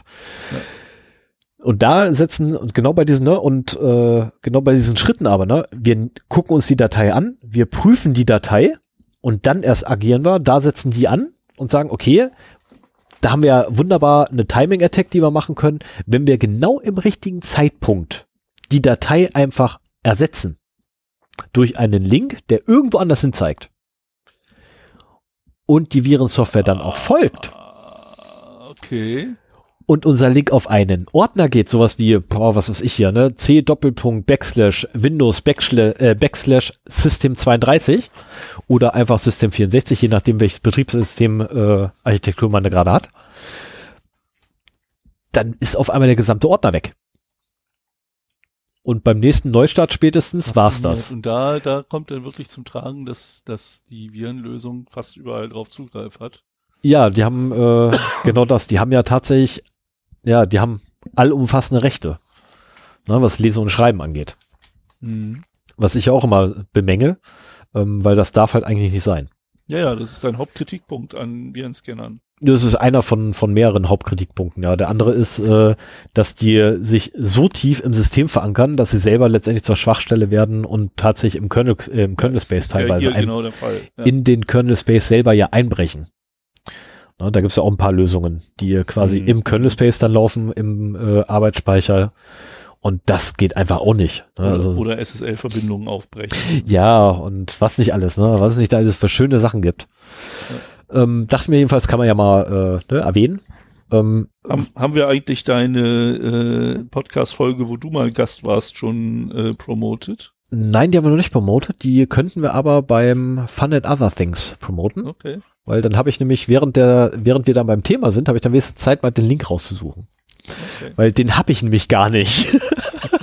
noch nie besessen. Deswegen, ich musste erstmal gucken, wie überhaupt die Seite, wo die Seite zu finden ist. War das schon Ähm. drauf? Also hast du mir das geschickt oder? Äh, ich weiß nicht, nee, ich habe dir nicht geschickt. ich, ich musste schmunzeln, da ging es halt darum, so, und Stefan vom Zero Day Podcast erklärt uns, ob wir äh, eine Antivirenlösung auf unseren Rechnern brauchen. Und ich habe nur gedacht, so von wegen, ich weiß genau, was er wieder gesagt hat. Hätten sie mich mal eingeladen. Nein, weißt du eben nicht. Nee? Nein, weißt du Okay. nicht. Ja, vielleicht habe ich ja einen positiven Einfluss auf deine Meinung Nee, nee, gar nicht mal, gar nicht mal. Also es hat weniger was mit dir zu tun und unseren ewigen Diskussionen, ne, weil wir sind uns nämlich in einem Punkt einig. Man sollte zumindest so eine Software haben. Ah, okay. Ne? Die Frage ist natürlich, welche? Ähm, aber egal, äh, ich will ja nicht zu viel irgendwie, das ist ein Nebenschauplatz. Den Kriegsschauplatz machen wir nachher, ne? im Nachgang können wir beide dann den Kriegsschauplatz äh, beackern. Ähm, so, dann habe ich hier noch den 28.04. Und zwar hat Microsoft für ihre super neue Anwendung Teams ähm, etwas veröffentlicht, nämlich eine Datenschutzverpflichtung. Also man mag es nicht glauben, die, die, Datenschutz, die, die, die eigenen Datenschutzgrundsätze sind für Teams veröffentlicht worden. Endlich. Ähm, ja, seitdem hier die, die Corona-Krams da am Gang, ich habe vergessen, ich habe echt das Zeit, Zeitgefühl verloren, was das angeht. Ne? Ich weiß nicht mehr, wie lange wir hier schon eingeschlossen sitzen, ob das jetzt sechs, acht, zehn Wochen sind, keine Ahnung. Ähm, die ganze Zeit jedenfalls, die äh, mein Unternehmen Teams bereits in Einsatz hat, renne ich diesen Datenschutzdingern hinterher weil ich die einfach lesen will und ja aufgrund meiner Position auch lesen muss. Hm. Und du kriegst sie nicht. Das gab's nicht. Das Ding hat dann verwiesen auf drei andere, wo ich dachte, nee, Jungs, das kann nicht so sein. Dann liest du die drei anderen, die verweisen auch wieder auf andere. Dann hast du eine Kaskade auf einmal gehabt. Und das wiederum darf ebenfalls nach äh, DSGVO nicht sein. Du darfst zwar verlinken, aber du darfst keine Kaskaden bilden. Ah ja, okay. Ähm, und jetzt haben sie tatsächlich endlich einmal eine eigene Datenschutzverpflichtung für Teams. Ähm, ich werde die mir noch ganz gemütlich während meiner Arbeitszeit nächste Woche zur Gemüte führen, Mhm. weil die ist am 28.04. kam die Meldung, am 29. habe ich sie endlich gefunden und äh, ich werde sie jetzt ganz gemütlich dann lesen und mich wahrscheinlich äh, hinterher lachend in eine Kreissäge werfen. Ja, da wird dasselbe Kram drin stehen, was auch bei WhatsApp wahrscheinlich drin steht. Und bei, bei, bei was nicht alles, ne? Ähm, jedenfalls habe ich mich über die Nachricht echt gefreut gehabt. So, dann haben wir nochmal den 28.04. Ähm, und zwar ist das auch schon meine letzte Nachricht. Äh, die Mozilla Foundation. Die Mozilla Foundation hat einmal im Jahr, zweimal, also jedenfalls regelmäßig, ähm, geben die ja so eigene Bewertungen von Software raus. Ne, und gucken sich da so an, so wie so, wie so Software und Sicherheit und Privatsphäre so im, im allgemeinen Umgang so ähm, ist. Und aufgrund der hohen äh, Nachfrage aktuell oder des hohen Bedarfs aktuell weltweit, haben sie sich gedacht, so wir nehmen jetzt mal Videoanruf-Applikationen. Wie übersetzt man das? Videocall-Apps, ja, äh, Videoanruf. Videokonferenzsysteme. Danke. Ähm, und sie haben sich halt angeguckt, äh, welchen davon könnte man denn eventuell vertrauen? Ähm, sie haben insgesamt, oh, Fug, ich hätte mir die Zahl auch schreiben sollen. Eins, zwei, drei, vier, fünf, sechs, sieben, acht, neun, zehn, elf, elf, Okay, ich habe ja 14 jetzt gezählt. Ähm, Mhm. könnten mehr sein, könnten weniger sein, weil ich mich verzählt habe. Ich, ich, ich verlese sie auch gleich alle. Ähm, haben sich jeweils äh, Viele mehrere, der Großen sind auf jeden Fall dabei. genau, also viele der großen Lösungen halt angeguckt ähm, und haben diese gegen ihren Minimal Security Standard, welchen Mozilla irgendwann mal veröffentlicht hat, äh, geprüft. Und von all den geprüften ähm, Applikationen sagen sie, man kann alle bis auf zwei mehr oder weniger halt bedenkenlos ähm, verwenden. Ach, okay. Ja, ja. Ähm, nee, alle bis auf drei, Entschuldigung. Alle bis auf drei kann man bedenkenlos. Ähm, Aber es geht um Sicherheit und nicht um Datenschutz. Es geht um Oder Sicherheit und- es geht um Sicherheit und oder Datenschutz, wobei halt dieser Minimalstandard. Nee, tatsächlich Also, und also- in den Minimalstandard geht auch Datenschutz mit ein. genau. Und ja, aber es ist halt halt nur so Minimalstandard halt, ne? Mhm. Ähm, und äh, wirst auch gleich, also ich, du wirst auch gleich verstehen, warum ich sage und oder. Ähm, weil von den ganzen, die sie geprüft haben, äh, drei Stück halt nicht empfehlenswert sind und einer davon, äh, ich bin mir jetzt nicht mehr sicher, ob es Doxy oder Hausparty war, aufgrund dessen, weil er halt, was persönliche Daten angeht, ein schwarzes Loch ist. Ähm, dem halten sie aber noch zugute, dass sie wenigstens in der Datenschutzerklärung, die, äh, die quasi diese Software abgibt oder die für diese Software besteht, das wenigstens leicht verständlich zu lesen ist, also wirklich in leicht verständlicher Schrift. Und es ist dort wenigstens auch enthalten, dass es ein schwarzes Loch ist, was deine Daten angeht. Wir geben alle Daten weiter. Ne? Also nicht so wie, äh, wie hier so Software, wie weiß ich ja, ne? WhatsApp oder äh, Facebook Messenger, die halt sehr verschnörkelt dir mitteilen, alles, was du irgendwie tust, geht irgendwo anders hin. Mhm. Das, was du direkt tust, interessiert uns nicht. Mit, uns interessiert nur wann, wie und mit wem. Und den ganzen Schnödel, ne? also die ganzen Metadaten interessieren uns. Der Rest, den Inhalt wollen wir ja gar nicht. Ähm, und letztendlich haben sie geprüft, Zoom, Google Hangouts, Apple FaceTime, Facebook Manager, WhatsApp, Jitsi Meet, Signal, Microsoft Teams, BlueJeans, GoToMeeting, Cisco WebEx, Houseparty, Discord und Doxy. Ich glaube, es waren doch 14. Doxy kenne ich nicht. Äh, Party auch nicht. Und Blue Jeans auch. also Ja, Doxy und Houseparty kannte ich auch nicht und Discord haben sie übrigens, also die letzten drei, äh, Houseparty, Discord und Doxy sind die, die sie nicht empfehlen. Ähm, oder wo sie halt Discord sagen, auch. Also Discord ebenfalls. ist ja eigentlich so das, das bekannteste von den dreien. Richtig, aber Discord hat, äh, also Discord wird auch sehr schnell, wenn man sich da ein bisschen rumtreibt, wird das sehr schnell äh, sehr toxisch, ähm, das Klima dort. Ne? Also bis hin zu Rass offenem Rassismus und äh, offenen äh, Hass gegenüber LGBT etc. So, Na. Von, von den Betreibern. Ähm, nee, nee, von den Teilnehmern. Ja gut, wie, wie Das scheiße ist- deine Community ist, da hast du ja nicht so den Einfluss. Ja, das Problem ist halt, der, der, der Leiter der Gruppen ist ja im Teil der Community immer. Das ist halt blöd. Ja, Ähm, aber, also das, das sind auch sehr unterschiedliche Apps, die sie da haben. Ne? Also ich würde jetzt nicht unbedingt Signal und Facebook Messenger auf der einen Seite mit Zoom und äh, Cisco WebEx vergleichen, weil das eine ist eine, eine Videoconferencing-Software und das andere ist eigentlich ein Messenger, der auch Videoanrufe kann. Deswegen sagen, das, ja, aber deswegen schreiben sie auch Videocall, deswegen aber auch Videocall-Apps. Ne, Okay, das also ist, Videoanrufe. Du, irgendeine Software, mit dem du Videoanrufe machst. Genau. und äh, was ich auch noch verlinkt habe, ähm, findet ihr unten drunter, also das, ne, wie immer in den Shownotes, ne, da Nachricht und direkt darunter steht dann äh, die Einzelbetrachtung der Applikation. Weil die haben noch eine zweite Seite äh, aufgemacht. Ähm, ich habe jetzt nicht nur deren, deren Blogpost quasi ver, ver, ah, verdammt, nicht draufklicken, verlinkt, sondern auch ähm, Ach Gott, sondern auch äh, von der von der Foundation selber die Seite, wo sie quasi die Ergebnisse haben, wo man dann ähm, quasi auf jeden, also auf jede Software, die sie geprüft haben, kann man halt draufklicken und man kann sich das Ergebnis direkt angucken.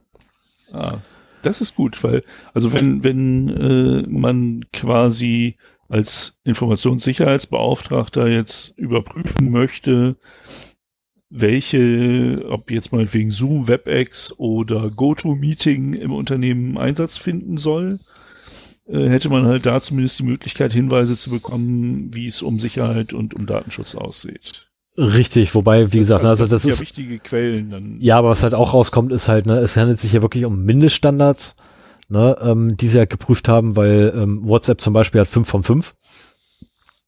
Ne, Mhm. ähm, sicheres Passwort, Umgang mit Schwachstellen, äh, Datenschutzrichtlinie, ob überhaupt eine vorhanden ist. Ach, das war Ähm, also mehr so eine formelle Prüfung dann. Genau, und dann äh, haben sie allerdings auch nochmal ähm, explizit, wenn man dann ein Stück runterscrollt, haben sie explizit nochmal ein bisschen was Aussagekräftigeres hingeschrieben. Aber das ist halt wirklich nur der Mindeststandard. Ne, ähm, ja, ja, ja. Geht trotzdem bitte hin und prüft die Sachen nochmal selber nach. Äh, zumindest die Verschlüsselung haben sie, wenn ich das noch richtig in Erinnerung habe, haben sie zumindest darauf geachtet, ob es wirklich eine Ende-zu-Ende-Verschlüsselung ist oder nicht. Das müssten sie, glaube ich, immer aufführen. ja, das sind zum Beispiel so interessante Hinweise. Ne? Richtig. Also man, findet da erste Bewertungskriterien, um äh, auch mal eine Software auszuschließen oder so. Wie, wie, wie schneidet denn Jitsi ab? Äh, Moment, ich habe gerade auf Teams aus Versehen geklickt. äh, 5 von 5. Ah ja. Genauso gut wie WhatsApp. Ja, ja, interessant. also Jitsi sendet ja an die mobile Applikation sechs bis zehnmal im Jahr Updates raus. Äh, ich weiß, dass die Server-Software, die bei uns auf dem Server läuft, ähm, teilweise wirklich zweimal in der Woche ein Update kriegt. Mhm. Ähm, sie benutzen eine Verschlüsselung. Äh, Ende-zu-Ende-Verschlüsselung gibt's noch nicht bei Jitsi. Das ist tatsächlich nur äh, der Transportweg verschlüsselt. Mhm. Ähm, dadurch wiederum, dass wir allerdings den Server vertrauen könnten, wenn man das dann Weil's möchte. Genau, weil es der eigene ist. Ähm, sicheres Passwort. Ja. Videomeetings können mit Passwörtern gesichert werden. Ja, das ist schön. Der Zugang zur Seite selber wäre schön. Dass ich das selber bauen muss, ist, naja. Ja. Umgang mit, Stand, mit äh, Schwachstellen. Ähm, ja, sie haben kein offizielles Bug-Bounty-Programm. Aber es gibt zumindest eine Möglichkeit, halt äh, Schwachstellen zu, äh, zu, zu feilen bei denen oder zu übermitteln. Mhm. Und natürlich besitzen sie auch eine Datenschutzrichtlinie. Ähm, ja. Und äh, achso, genau, ja, dann die Tatsache, dass du einen eigenen Server dafür aufsetzen kannst, der unter deiner Kontrolle ist, richtig. äh, ist schon mal ein starkes Argument für Jitsi. Und äh, Das auf jeden insofern, Fall. Wenn du den innerhalb deines, deines Firmennetzperimeters betreibst, ähm, wäre das ja vielleicht auch dann gar nicht so schlecht, wenn du da Das äh, wäre sogar eine, Passwort drauf kommst. das wäre sogar eine schöne, eine schöne äh, Alternative eigentlich für viele Firmen. Ja. Na, weil dann kommst du nämlich weg von diesen elendigen Lizenzgebühren, die du ja hast, wenn du so Sachen einsetzt wie Microsoft Teams. Gut, wenn du mit einer Goldpartnerschaft kommst du da noch relativ gut drumherum um Lizenzgebühren, aber nicht jeder hat eine Goldpartnerschaft. Ja, Teams Ähm. kann halt mehr als nur Videotelefonie, ne? Also das, äh, ich schätze Ja, aber- sehr.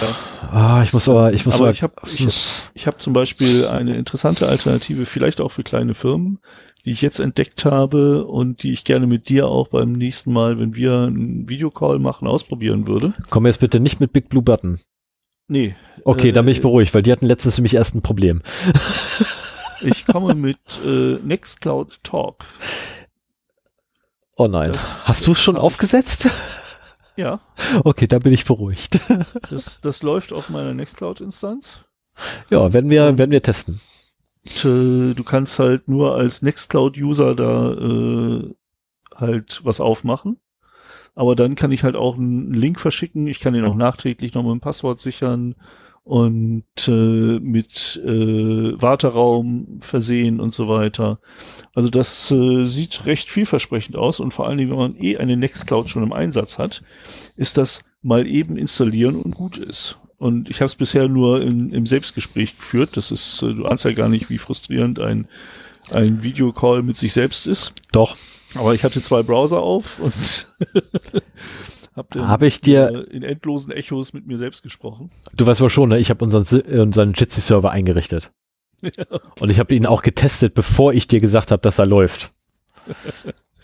Ja, aber das würde ich gerne mal die Tage mit dir ausprobieren. Äh, nächste Woche vielleicht mal, Ja, gerne. äh, wenn du Lust hast, dass Gerne. wir mal gucken, wie das aussieht.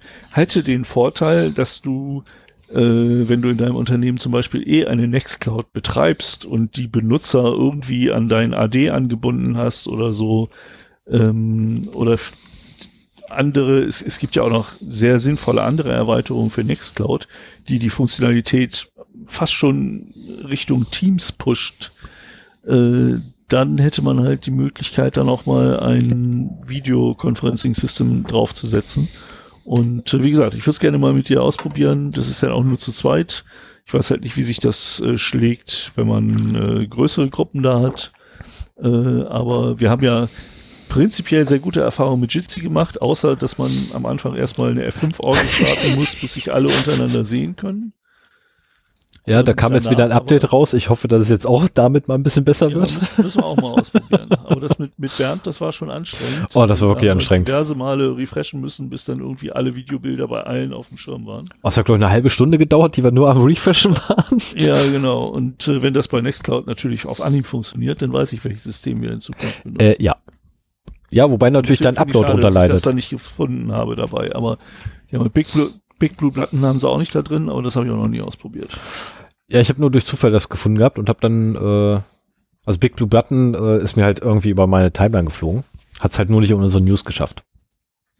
Ah ja, okay. Ähm, Ja, also diese ganzen äh, Videokonferenzsysteme werden ja jetzt verstärkt eingesetzt, weil äh, die Leute mehr und mehr durch die Corona-Krise ins Homeoffice gezwungen werden. Und äh, das wäre auch eine schöne Überleitung in unser neues Thema, das wir heute haben. Also eventuell wäre es das, ja. Ich bin mir da nicht so sicher. Ich müsste dann nochmal nachgucken, wie unser Thema eigentlich, äh, eigentlich lautet. okay, ich habe die Überleitung wieder ruiniert. Hättest du einfach weitergeredet. Hättest du einfach weitergeredet. Ich habe Ja, schon längst die Marke gesetzt, du Vogel. Okay, ja gut. Äh, das müssen wir noch irgendwie. Weißt du, das ist so eine Sache. Ja, Video. ähm, Video wäre super, weißt du, dann wirst du mich Wenn genau du sehen, wenn ich hier jetzt die konzentriert Daumen Tasten suche. Hättest, wäre alles in Ordnung gewesen. Ja, oder, Das oder wir ja, wenn wir uns gegenüber sitzen, kriegen wir das auch hin. Nur wenn wir nur den Audiokanal haben, ist es irgendwie ein bisschen doof. Äh, ja. Ein bisschen.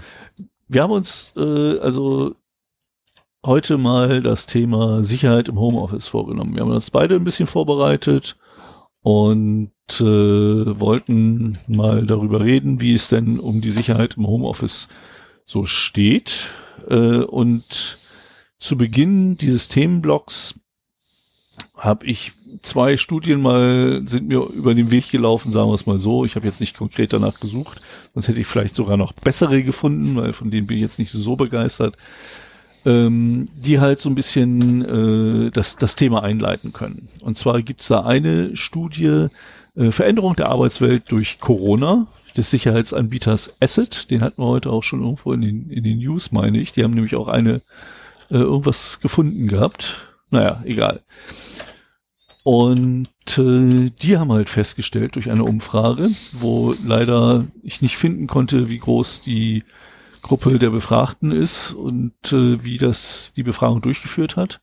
Aber ähm, fast die Hälfte der Beschäftigten, nämlich 41 Prozent, sind derzeit von zu Hause tätig. Hm. Davon wurden fast 70 Prozent erst durch die aktuelle Situation ins Homeoffice geschickt. Das ist schon heftig. Also das heißt, äh, ich müsste jetzt rechnen, das kann ich wieder immer nicht, wenn äh, die Kopfhörer auf mein Hirn drücken.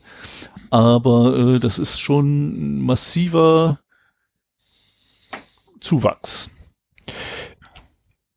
Und da kommen wir natürlich auch dahin, dass von einem Tag auf den anderen Infrastrukturen geschaffen werden mussten, die es dann eben den Mitarbeitern erlauben, in den eigenen vier Wänden zu arbeiten. Und improvisieren stand dabei wirklich auf der Tagesordnung. Das stimmt, ja. Aus eigener So, dann Erfahrung. sagt, dann sagt äh, die Studie auch, dass 27 Prozent der Befragten, äh, nur 27 Prozent der Befragten von ihrem Arbeitgeber mit kompletter Technik und Verhaltensrichtlinien für die Arbeit im Homeoffice ausgestattet wurden. Ein Viertel hat keinen IT-Leitfaden bekommen, was es im Heimbüro zu beachten gilt. Okay, äh, Moment, zu dem Punkt, ähm, also bei uns im Unternehmen gibt es zumindest äh, unsere Sicherheitsrichtlinie und da ist ebenfalls auch der Punkt Homeoffice enthalten. Also ich glaube, das ist auch der große Vorteil von Unternehmen, die vorher schon Homeoffice in einem äh, vernünftigen Maß zugelassen haben und sich schon mal darüber Gedanken machen mussten, wie man das denn realisieren will. Also ich, ich habe auch das große Glück, ähm, wir waren ja Kollegen, mhm. ähm, bis vor anderthalb Jahren und bin auch jetzt in einem Unternehmen, wo noch mehr Wert auf Home, Homeoffice und mobiles Arbeiten gelegt wird. Also äh, bei, bei in unserem gemeinsamen Arbeitgeber war es so, dass es möglich war, Homeoffice zu machen. Und viele haben es auch, oder einige haben es regelmäßig gemacht, einige wie ich haben es halt gemacht, wenn es irgendwie einen Grund dafür gab, was weiß ich, Besuch von Handwerkern im Haus oder sowas. Ähm, jetzt bin ich in einem Unternehmen, die das durchaus forcieren und da auch die Mitarbeiter nicht alle aus dem gleichen Ort kommen, teilweise 200 Kilometer weit weg wohnen, äh, sind die dann halt auch so nur einmal in der Woche vor Ort und die anderen vier Tage arbeiten sie halt aus dem Homeoffice oder fahren zum Kunden oder sowas. Und äh, lass das. Du ja, tu, ja, ich muss, tut mir leid, ich habe einen Kratzer am Hals. Und nein, es ist nicht das böse C. Das böse C habe ich ja, schon getrunken. Okay. Und ähm, insofern, äh, ja, worauf ich hinaus wollte, wir haben das große Glück, dass wir in Unternehmen arbeiten, die halt auf Homeoffice eingestellt sind und da schon Regelungen für gefunden haben. Es wird ganz viele Unternehmen gegeben haben, die genau das nicht hatten und deswegen in ziemliche Improvisationsschwierigkeiten gekommen sind und äh, nicht verständlicherweise dann eben auch Sicherheit auch nicht unbedingt so einen Wert gelegt haben. Ja, aber Einige Firmen haben es gut hingekriegt, andere weniger. Und ja. Es sind aber auch nicht nur Unternehmen, äh, sondern auch staatliche Stellen, ne, die da relativ, äh, es gibt staatliche Stellen, die gut vorbereitet waren, es gibt auch staatliche Stellen, die echt miserabel vorbereitet ja, waren auf ja. Homeoffice. Ähm, also ich, ich hoffe ja, dass durch die Corona-Krise äh, das Homeoffice allgemein in den Firmen mehr vorangetrieben wird, um zum Beispiel auch Grippewellen vorzubeugen. So dieses, früher war es halt so, mir geht's total scheiße, aber ich gehe trotzdem zur Arbeit, weil ich will meinem Chef meinen Einsatz zeigen. Mhm. Heute, also auch schon vor Corona, war es ja eher so, wenn du dich krank fühlst, bleib bloß zu Hause. Richtig, damit du 120 wir, anderen Mitarbeiter im Großraumbüro nicht ansteckst. Ja. nicht angesteckt werden. Richtig. Äh, schützt die anderen, schützt die anderen. Ja. Ich, sag, ich habe auch, ich hab auch schon Leute aus dem Großraumbüro rausgeschmissen. Einfach ja, nur, weil die halt rumge rumgehustet haben den ganzen Tag, wo ich auch hingegangen bin und gesagt habe, ja, was, was ganz ehrlich, pack deine Sachen, geh nach Hause und geh zum Arzt. Ja, und bisher, bisher war aber nur die Möglichkeit, entweder gehst du in die Firma oder du lässt dich krank schreiben. Richtig. So, und also auch als Lehre aus der ganzen Corona-Geschichte. Wenn ich jetzt einen Kratzen im Hals habe und, und äh, morgens die ersten zwei Stunden rumgehustet habe, dann würde ich mich auf jeden Fall äh, bei meinem Chef melden und sagen, hier, mir geht's nicht so gut, ich mache heute Homeoffice. Ähm, und äh, da, du hast halt eine Möglichkeit zwischen ins Büro fahren und äh, zum Arzt gehen. Ja. Ich meine, oftmals ist es auch so, dass du dich äh, erst ein oder zwei Tage quasi selbst krank melden musst, kannst, bevor du wirklich einen Attest vom Arzt bekommst. Mhm. Aber du willst dich ja vielleicht auch nicht unbedingt krank schreiben lassen, weil du hast wichtige Sachen zu tun oder Termine drücken. Ähm, und wenn du dann in der Lage bist, alles aus dem Homeoffice fast genauso gut zu regeln, wie wenn du in der Firma bist, äh, hast du ja einen großen Vorteil. Und der Arbeitgeber kann sich sicher sein, dass nicht irgendeine Grippewelle durch sein Unternehmen fegt und statt diesem einen Mitarbeiter gleich alle ansteckt. Richtig. Ja, und äh, ein Punkt habe ich hier noch aus dieser äh, Studie, nämlich rund 30 Prozent der Befragten haben gar keine technische Ausstattung erhalten. Hm. Ah ja, das also das gar keine erhalten, 16 Prozent, oder nutzen ihre privaten Geräte für berufliche Zwecke, 14 Prozent. Aber so setzen sich diese 30 Prozent hm. zusammen. Beim letzteren kriege ich ein bisschen Magenschmerzen. Ja. Aber dazu kommen wir wahrscheinlich genau. nachher sowieso. Da kommen, kommen wir noch zu. Ich meine, ich bin äh, großer, ich nur vorweg, ich bin großer Freund von, von Bring Your Own Device. Ich bin ein Riesenfeind von Bring Your Own Device zu meinem eigenen Unternehmen. Das ist, ähm, nee, also bei Kunden gegenüber bin ich immer ein Riesenfreund von Bring Your Own Device. Äh, meinem Unternehmen gegenüber möchte ich meine private Hardware nicht äh, irgendwie aufdrücken müssen. Muss nicht sein. Ja, finde ich, finde ich auch mittlerweile nicht mehr unbedingt zeitgemäß. Ähm, ich finde es sehr nett, wenn ein Unternehmen zum Beispiel ein Gäste-WLAN flächendeckend im Haus hat, Ja. dass auch die Mitarbeiter für die privaten Geräte nutzen dürfen.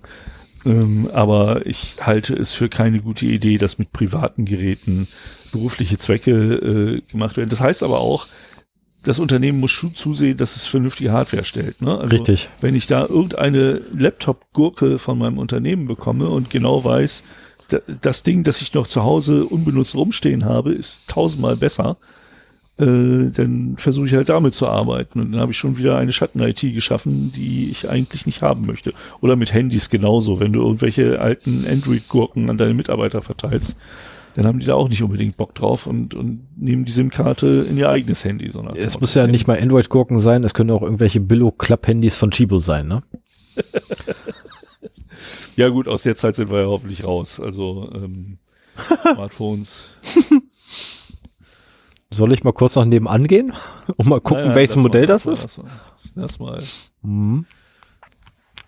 Also ich habe es nicht Ja. davon abgesehen, also um Gottes Willen. Also mein, mein dienstliches Telefon ist, ich habe ich habe tatsächlich ein aktuelles Androiden. Ja. Man mag es nicht glauben. Da. Ein aktuelles sogar, okay. Ja, ja, ich habe einen aktuellen Androiden, man mag es nicht glauben. Ja. So, äh, dann habe ich noch eine zweite Studie rausgesucht und zwar äh, von der Teletrust. Die haben eine Deutschland-Umfrage gemacht, IT-Sicherheit im Homeoffice. So, da ist, sind so ein paar Metadaten bekannt. Äh, die haben das Institut Gapfish in Berlin beauftragt. Das ist ein Felddienstleister für Online-Marktforschung. Ähm, die Erhebungsmethode ist eine Online-Befragung und die befragte Zielgruppe sind Erwachsene ab 25. Äh, ja, Zielgruppenrekrutierung, Online-Umfrage über Access Panel. Ich habe keine Ahnung, was das bedeutet. Also Online-Umfrage kenne ich, ja, aber Access Panel sagt mir überhaupt nichts. Und sie haben eine Stichprobengröße von 1148. Ja, das ist Also wenigstens mal eine Zahl.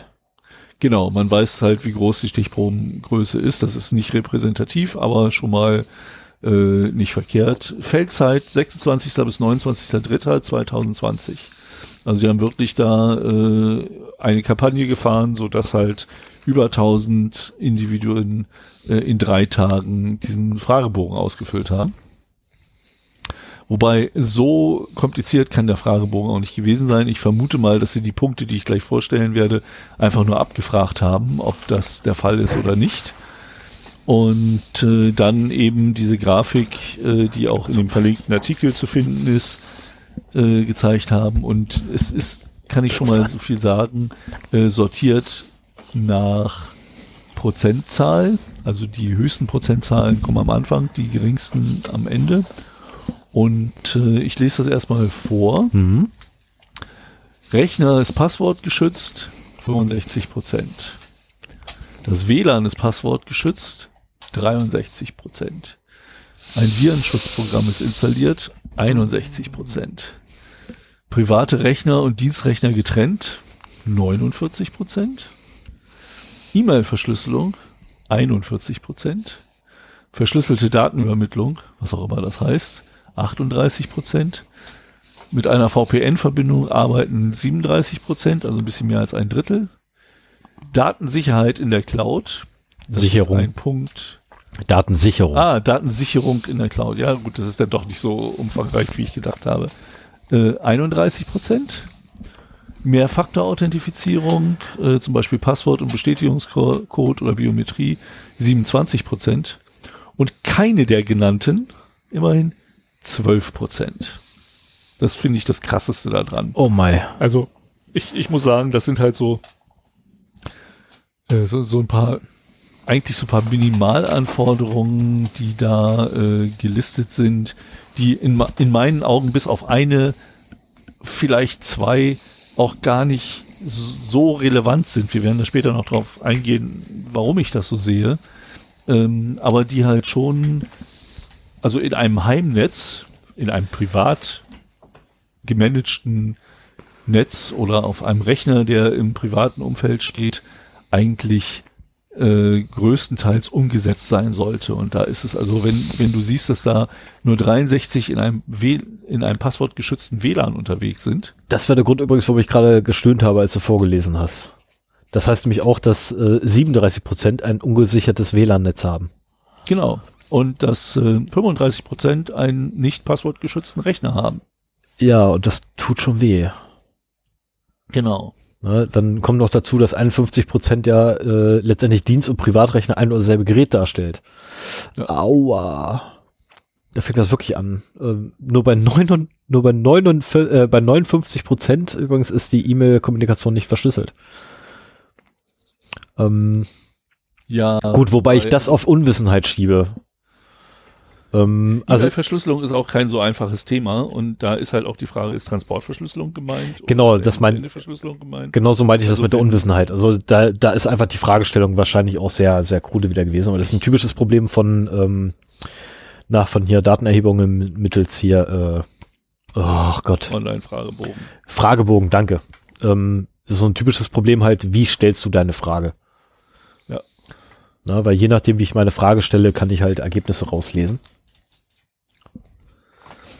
Ich, ich finde aber, ähm, das ist auch ein, ein sehr großer Mix. Also zum Beispiel, ob dein Rechner passwortgeschützt ist oder nicht, ist in meinen Augen keine Probleme, des Ho keine Frage des Homeoffice. Es sei denn, du benutzt natürlich deinen privaten Rechner und der ist nicht passwortgeschützt.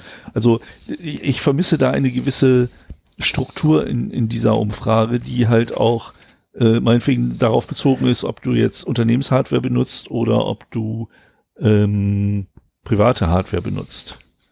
Also wenn du einen Unternehmensrechner benutzt, den du gestellt bekommen hast und der ist nicht passwortgeschützt, äh, Dann fass ich mir das Kopf. schon sträflich, genau. Und insofern vermischt das einiges. Aber äh, das war auch von mir nur so mal als Mhm. Einleitung gedacht. Äh, es war auch für mich genutzt, um in das Thema so ein bisschen reinzukommen und zu schauen, äh, ja, was sagen denn andere über äh, Sicherheit im Homeoffice? Und äh, ja, der, der nächste Punkt, der mich halt äh, beschäftigt hat, ist, was bedeutet denn eigentlich Homeoffice? Und zwar gibt es da immer zwei äh, unterschiedliche Parteien. Einmal das Unternehmen und Mhm. einmal die Mitarbeiter. Und äh, genau die Punkte habe ich jetzt hier auch mal zusammengetragen. Ähm, ich möchte übrigens gerne, also das ist kein Thema, das wir so vorbereitet haben wie sonst, dass wir irgendwie uns Quellen genommen haben und hier viel rezitieren oder sowas, sondern das ist halt mehr so ein strukturiertes Vorgehen äh, unserer Überlegungen. Ich würde da gerne mal zur Diskussion einladen. Ich wollte gerade sagen, also ich, ich, ich hätte jetzt fast gesagt gehabt, das ist eine strukturierte Diskussion und jeder, der sich beteiligen möchte, bitte immer zu. Ne? Wir haben dafür Ja. extra Feedback äh, at 0x0d.de oder auf unserer Seite 0x0d.de. Ähm, kann man auch Feedback hinterlassen zur jeweiligen Episode. Das ist unfassbar, da gibt es so einen Knopf. Genau, Kommentare kann man öffentlich hinterlassen und äh, ermöglichen halt auch die äh, Diskussion der Hörer untereinander. E-Mails sind halt äh, in erster Linie in eine Richtung oder nur zwischen uns, äh, also zwischen dem Hörer und uns dann halt eine ne Diskussion möglich. Ja, wobei, wobei wir schon auf den Inhalt von E-Mails eingehen äh, innerhalb der Sendung, ähm, ja. wenn es in den Rahmen Aber die reinpasst. direkte Und, Diskussion wäre halt äh, über die Webseite möglich. Richtig. Insofern äh, finde ich das eigentlich immer schöner, es sei denn, es gibt halt Gründe, das irgendwie nicht öffentlich zu machen. Ja, Ja. also äh, nur, nur so viel zur Einladung. Wenn ihr noch Ergänzungen dazu habt oder äh, bestimmte Problemstellungen oder sowas, schreibt uns was. Äh, wir freuen uns da sehr drüber. Ähm, ja, wir kommen noch mal dazu, was bedeutet denn jetzt aus IT-Security-Sicht äh, Homeoffice? Und wenn man da an die Perspektive des Unternehmens geht, dann muss man als aller, aller, allerersten Punkt sagen, äh, Homeoffice bedeutet, dass Unternehmensdaten, egal welcher Natur, das können unter Umständen, wenn, wenn die Personalabteilung ins Homeoffice geht, können das halt Mitarbeiterdaten sein, das können Kundendaten sein, das können Projektdaten sein, das können Projektdaten des Kunden sein, das können interne Forschungsdaten sein, was Schulungsunterlagen. Da, äh, Ja. und wenn man, wenn man jetzt Homeoffice quasi unternehmensweit denkt, wie das äh, hier in der Corona-Krise der Fall ist, dann muss man das halt auch so pauschalisieren. Ne? In einigen Unternehmen ist es halt so, dass gesagt wird, hier Personalabteilung darf nicht ins Homeoffice, weil vertrauliche Daten, äh, aber die Entwicklungsabteilung darf aus dem Homeoffice arbeiten oder sowas. Das, solche Sachen gibt's ja auch. Ja, aber als erstes muss man halt als ersten Punkt sehen, Unternehmensdaten verlassen den Perimeter des Unternehmens. So, wir haben halt im Unternehmen ein Schutzperimeter aufgebaut in, in aller Regel. Wir haben äh, Netzwerk, äh, Security-Maßnahmen, Firewalls, DMZs. Äh, wir haben vielleicht äh, ein Intrusion Detection and Prevention System oder ein SIEM im Einsatz. Wir haben eine Zugangskontrolle. Niemand darf einfach so ins Gebäude rein, erst recht nicht in die einzelnen Büros. Ähm, diverse Richtlinien und technische Maßnahmen, die halt alles, was im Unternehmensgebäude vorhanden ist, in irgendeiner Weise schützt, sei es digitale Daten in einem Rechenzentrum oder sei es die Rechner der Mitarbeiter oder sei es das Know-how der Mitarbeiter. Das ist halt räumlich zusammengefasst im Unternehmen. Und wenn man die Leute ins Homeoffice schickt, dann ist es erstmal so, dass diese Unternehmen pot Unternehmensdaten potenziell eben diesen Schutzperimeter verlassen. Stimmt. Stimmt. Und dazu kommt auch, und ich glaube, das ist für das Unternehmen ein großer Punkt, und da kommt es sehr auf die Unternehmensphilosophie an, ähm, es funktionieren keine Anwesenheitskontrollen. Also man ist ja, wenn man im Unternehmen sitzt und arbeitet, einer gewissen mindestens sozialen Kontrolle unter, äh, unterworfen. Die Leute sehen, ob du äh, deine Berichts-Excel-Datei auf dem Bildschirm hast oder YouTube. Ich wollte gerade sagen, ne, die berühmte, äh, es gibt ja immer noch die berühmte Boss-Key oder den berühmten Boss-Key. ne, ich glaube, den kennt mittlerweile jeder. Ne, ja, ähm, auf Windows Seite, D. Was? Windows D. Ne, der berühmte Boss-Key, wo dann einfach gleich der Desktop einfach wieder angezeigt wird. Und man sich dann halt das Fenster ah. raussucht, was man dazu eigentlich haben wollte okay. zum Arbeiten. Ja, ich, ich kenne auch Programmchen, die dann mit dem Hotkey irgendwie eine bestimmte Excel-Datei sofort einblenden. Ja, das kenne ich auch. davon, damit es schnell geht. So ja, das, das kenne ich auch, ja. Hier ist der Screenshot eines, so. eines beschäftigten Monitors. ja. Und äh, aber auch so Sachen, äh, wie oft ist der Mitarbeiter in einer Kaffeeküche oder sowas. Also man, man hat, ich glaube, das ist ein bisschen trügerisch, aber man hat als Unternehmen oder als Unternehmensführung so ein bisschen das Gefühl, dass man eine Kontrollmöglichkeit hat, ob die Leute denn überhaupt etwas tun. Ja, das ist aber ein riesen Irrglaube.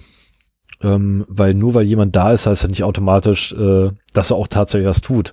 Ähm, ich kann mich da an ja. einen Softwareentwickler erinnern, äh, mit dem ich mal aneinander oder dem ich mal begegnet bin in meinem Leben, der acht Stunden am Tag einfach nur da gesessen hat Kaffee geholt hat, eine rauchen gegangen ist, auf seinem Monitor geguckt hat, Quellcode betrachtet hat, ab und zu mal hin und her gescrollt, vielleicht mal ein Zeichen geschrieben.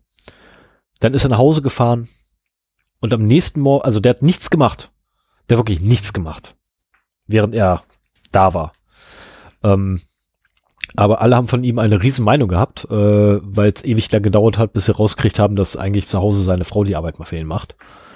Ähm, oh. Ja. ähm, also das war sogar noch ein, ein doppelter äh, Hiccup letztendlich, weil der hat mich die Gesamt- und Projektdaten mit nach Hause genommen und hat seine Frau dann äh, seine Requirements umsetzen lassen. Das oh, ist ähm, echt krank gewesen. Er war morgens auch grundsätzlich vor allen anderen da und ist quasi nach allen anderen auch gegangen. Ähm, hat aber nur seine acht Stunden aufgeschrieben, weil, naja, Chef, Sie wissen doch, ich tue das ja fürs Unternehmen, ne? ich mache das ja nicht für mich, sondern fürs Unternehmen hier. Ne? Da mhm. ja, ähm, so hat er dann gerechtfertigt, dass er keine Überstunden aufgeschrieben hat. Nie und dementsprechend wurde auch nie geguckt, ob er da war oder nicht. Äh, Weil man wusste alles klar, da sitzt seine Frau zu Hause Ruhe vor ihm, damit sie äh, seine Aufgaben machen konnte. Nee, die hat's ja immer abends dann, also quasi über Nacht dann quasi gemacht. Ja, und super. der hat sich so echt durchgemauschelt, ewig lange, ne? Also ich, ich habe einmal ähm. von einem Fall gelesen, das habe ich nicht persönlich miterlebt, äh, wo quasi ein Entwickler sich also eine Unterbeauftragung gemacht hat, irgendwo offshore. Mhm. Und den Code, den er eigentlich äh, schreiben sollte von billigen Offshore-Entwicklern, hat schreiben lassen. Ja, es war, äh, wir können es auch beim Namen nennen, also Gottes Willen, das war ein Amerikaner, der sich selber geoutsourced hat oder seine Arbeit geoutsourced hat, äh, die ihm gegeben wurde. Er war Freiberufler und er hat halt vom äh, Kunden hat dann einen RSA-Token gekriegt, diesen RSA-Token hat er unter eine Webcam gehangen, diesen Webcam, den Webcam-Zugang hat er letztendlich, oh ne, Quatsch, nein, gar nicht, der hat den RSA-Token genommen, hat den Briefumschlag geschickt und per FedEx, UPS äh, whatever, worldwide, you name it, ähm, nach China geschickt und dort wiederum saß dann irgendwie so ein Büroraum, Großraumbüroraum, letztendlich hat seine Arbeit gemacht. Ja, ähm, ja habe ich auch Wobei gelesen ich glaube, dass und du mit der Qualitätskontrolle äh, und dem Nachvollziehen, was sie gemacht haben, auch genug zu tun hättest. Also äh, ob das jetzt so ein, so ein faules Leben ist, weiß ich gar nicht. Also kurzfristig kannst du damit bestimmt äh, einiges abpuffern, aber um langfristig Erfolg damit zu haben, musst du dir halt schon genau angucken, was da gemacht wurde und dann kannst du auch gleich selber machen. Ach, ja, ja, nein, also der hat ja schon über einen gewissen Zeitraum gemacht gehabt, aber komm, hängen wir uns nicht jetzt an ein, an ein oder zwei Fällen auf. Ja, ja, ja. Wir haben noch eine ganze Latte vor uns. Ich glaube, wir jetzt schon so diskutieren, nur darüber, dass halt ähm, die Kontrolle, vor allem, das waren zwei Punkte für Kontrolle ist dringend notwendig. Ähm, ja. Aber es gibt auch immer noch die überzogene Kontrolle. Ähm, ich habe das bei bei, bei, bei, oh Gott, wo war denn das? War das bei meinem jetzigen Arbeitgeber? Nee, es war bei meinem vorherigen, bei, äh, bei meinem ersten Arbeitgeber äh, in, der, in der IT wieder, als ich zurück vom Bund kam. Ähm, da hatte ich das gehabt, dass ich wirklich massiv kontrolliert wurde mit, also am liebsten hätte sich der Kunde direkt auf meinen Schoß gesetzt. Mhm. Und ihm hat es halt gestört gehabt, da ich halt dauernd rausgegangen bin, wieder reingekommen bin, rausgegangen, reingekommen aus dem Büro, weil, naja, hier mal, ne, da mal kurz hinlaufen, da einen Kaffee ziehen, da was essen, dann, ach Mensch, ich habe noch Lust irgendwie so auf so ein süßes Brötchen oder so. Was der nicht mitgekriegt hatte, war, dass ich eine Testautomatisierung hab laufen lassen. Ich musste eh viereinhalb Stunden warten. So, ähm, was soll das? Und ich habe viereinhalb Stunden wirklich nur auf den Monitor geguckt und geguckt, ob da eine Fehlermeldung kommt. Und wenn eine Fehlermeldung kam, okay, Skript anpassen, neu starten. Ja. Ähm, wurde mir negativ ausgelegt. Ähm, ich habe das auch bei einem anderen äh, oder innerhalb eines anderen Unternehmens bei einem ganz anderen Kunden dann auch gehabt, ähm, dass mir negativ ausgelegt wurde, dass ich meine Skripte starte. Die liefen dann. Dann irgendwann rannte das Ding halt in Fehler rein, weil es eine neue Version von Software gab. Ich dann gerade einmal zehn Zeichen getippt habe an dem Tag, mein Skript wieder gestartet habe und mich zurückgelehnt habe. Wie kann ich mich denn da bitte zurücklehnen? Ähm, also auch solche äh, Leute gibt's halt auch und das ist halt Masters überzogen. Und ja, grundsätzlich ja, ist halt. Also es gibt, ich glaube, das ist halt auch eine, eine äh, Frage der Firmenphilosophie. Und äh, es, es ist halt, entweder hast du Vertrauen in die Mitarbeiter, oder aber, wenn, wenn du das halt nicht hast, nehmen wir mal wirklich so einen Fall wie jetzt, Corona-Krise, alle müssen ins Homeoffice, äh, da wo es geht. Das ist ein Unternehmen, das vorher Homeoffice nicht haben wollte oder sowas, mhm. ähm, dann ist das halt in den Augen der Geschäftsführung halt eine riesengroße Vertrauensfrage. Und dann wird natürlich auch irgendwie, egal wie gerechtfertigt das ist, der Wunsch nach Kontrolle irgendwie ja, der wird groß. Ich wollte gerade sagen, der erwacht wieder ja. und wird dann echt riesig. Sei es, dass du irgendwie die Statusmeldung deiner Mitarbeiter in Teams oder Skype äh, beobachtest oder sei es, dass du halt andere Methoden einsetzt äh, oder auch von dem Dienstleister, äh, da können wir später noch genau drauf eingehen, den du für irgendwelche Cloud-Technologien nutzt, äh, irgendwelche Berichte nutzt, die mhm. da unter Umständen rauspurzeln. Aber da, wie gesagt, das kommt noch. Naja, aber auf jeden Fall, ähm, das ist halt so diese soziale Kontrolle äh, ist halt nicht so gegeben, was auch immer das heißen mag. Ne? Also ähm, ich bin ja auch viel im Homeoffice. Äh, wenn ich in die Arbeit fahre, dann habe ich so einen Mindest-Klamottenstandard, äh, den ich mir seit vielen Jahren auferlegt habe. So, also Minimum ist lange Jeans und äh, Businesshemd. Und äh, wenn ich im Homeoffice sitze, kann mein Arbeitgeber froh sein, wenn ich eine Hose anhabe. naja, also, also komm, das sind wir mal ehrlich, also dein Arbeitgeber kann froh sein, wenn du ähm, letztendlich, also A, äh, ne, kann dein Arbeitgeber sowieso froh sein, dass du eine Hose anhast im Homeoffice, aber du hast ja grundsätzlich im Homeoffice eine Hose an. Ja, also so ehrlich muss man auch mal sein. Also auch wenn du im Homeoffice bist, du hast immer eine Hose an. Ja, das lasse ich mal unkommentiert. Ähm, ist jetzt auch nicht schlimm. Ja, frag dich mal, warum ich das weiß. ja. Frag dich mal, warum ich das weiß, mein Freund. ja, zumal das nicht unbedingt immer stimmen muss, aber egal. Du hast da ja so eine Kamera, ne? Die ist da auch nicht drauf gerichtet. Das ist selbst bei, bei Videokonferenzen kann ich mir oben rum ein Hemd anziehen. Ja, aber du stehst Nein, da hinterher auf. Okay, also. So, was haben, was haben wir noch? Also, wie gesagt, du, du hast halt diese vermeintliche Kontrolle über die Mitarbeiter. Ob, ob sie nun real ist oder nicht. Äh, hast du halt Kontrollverlust, sagen wir es mal mhm. so.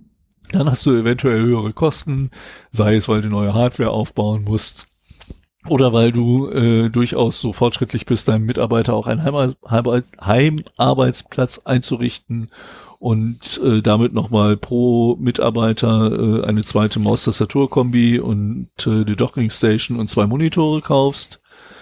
Ne? Oder äh, du brauchst halt VPN-Lizenzen, also unter Umständen zieht das halt erhöhte Kosten mit sich.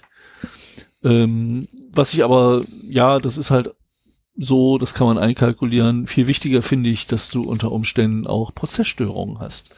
Je nachdem, wie groß dein Unternehmen auch ist. Ich meine, äh, ein zehn, eine Zehn-Mann-Bude, die kann auch super aus dem Homeoffice funktionieren. Und äh, wenn du mit jemandem reden musst, dann redest du halt mit dem. Mhm. Aber wenn du halt ein großer Konzern bist und äh, viele tausend Mitarbeiter hast und auf der anderen Seite es teilweise so ist, dass deine Prozesse nur funktionieren, weil sich die richtigen Leute in der äh, Teeküche oder in der Kantine treffen und da zufällig was besprechen.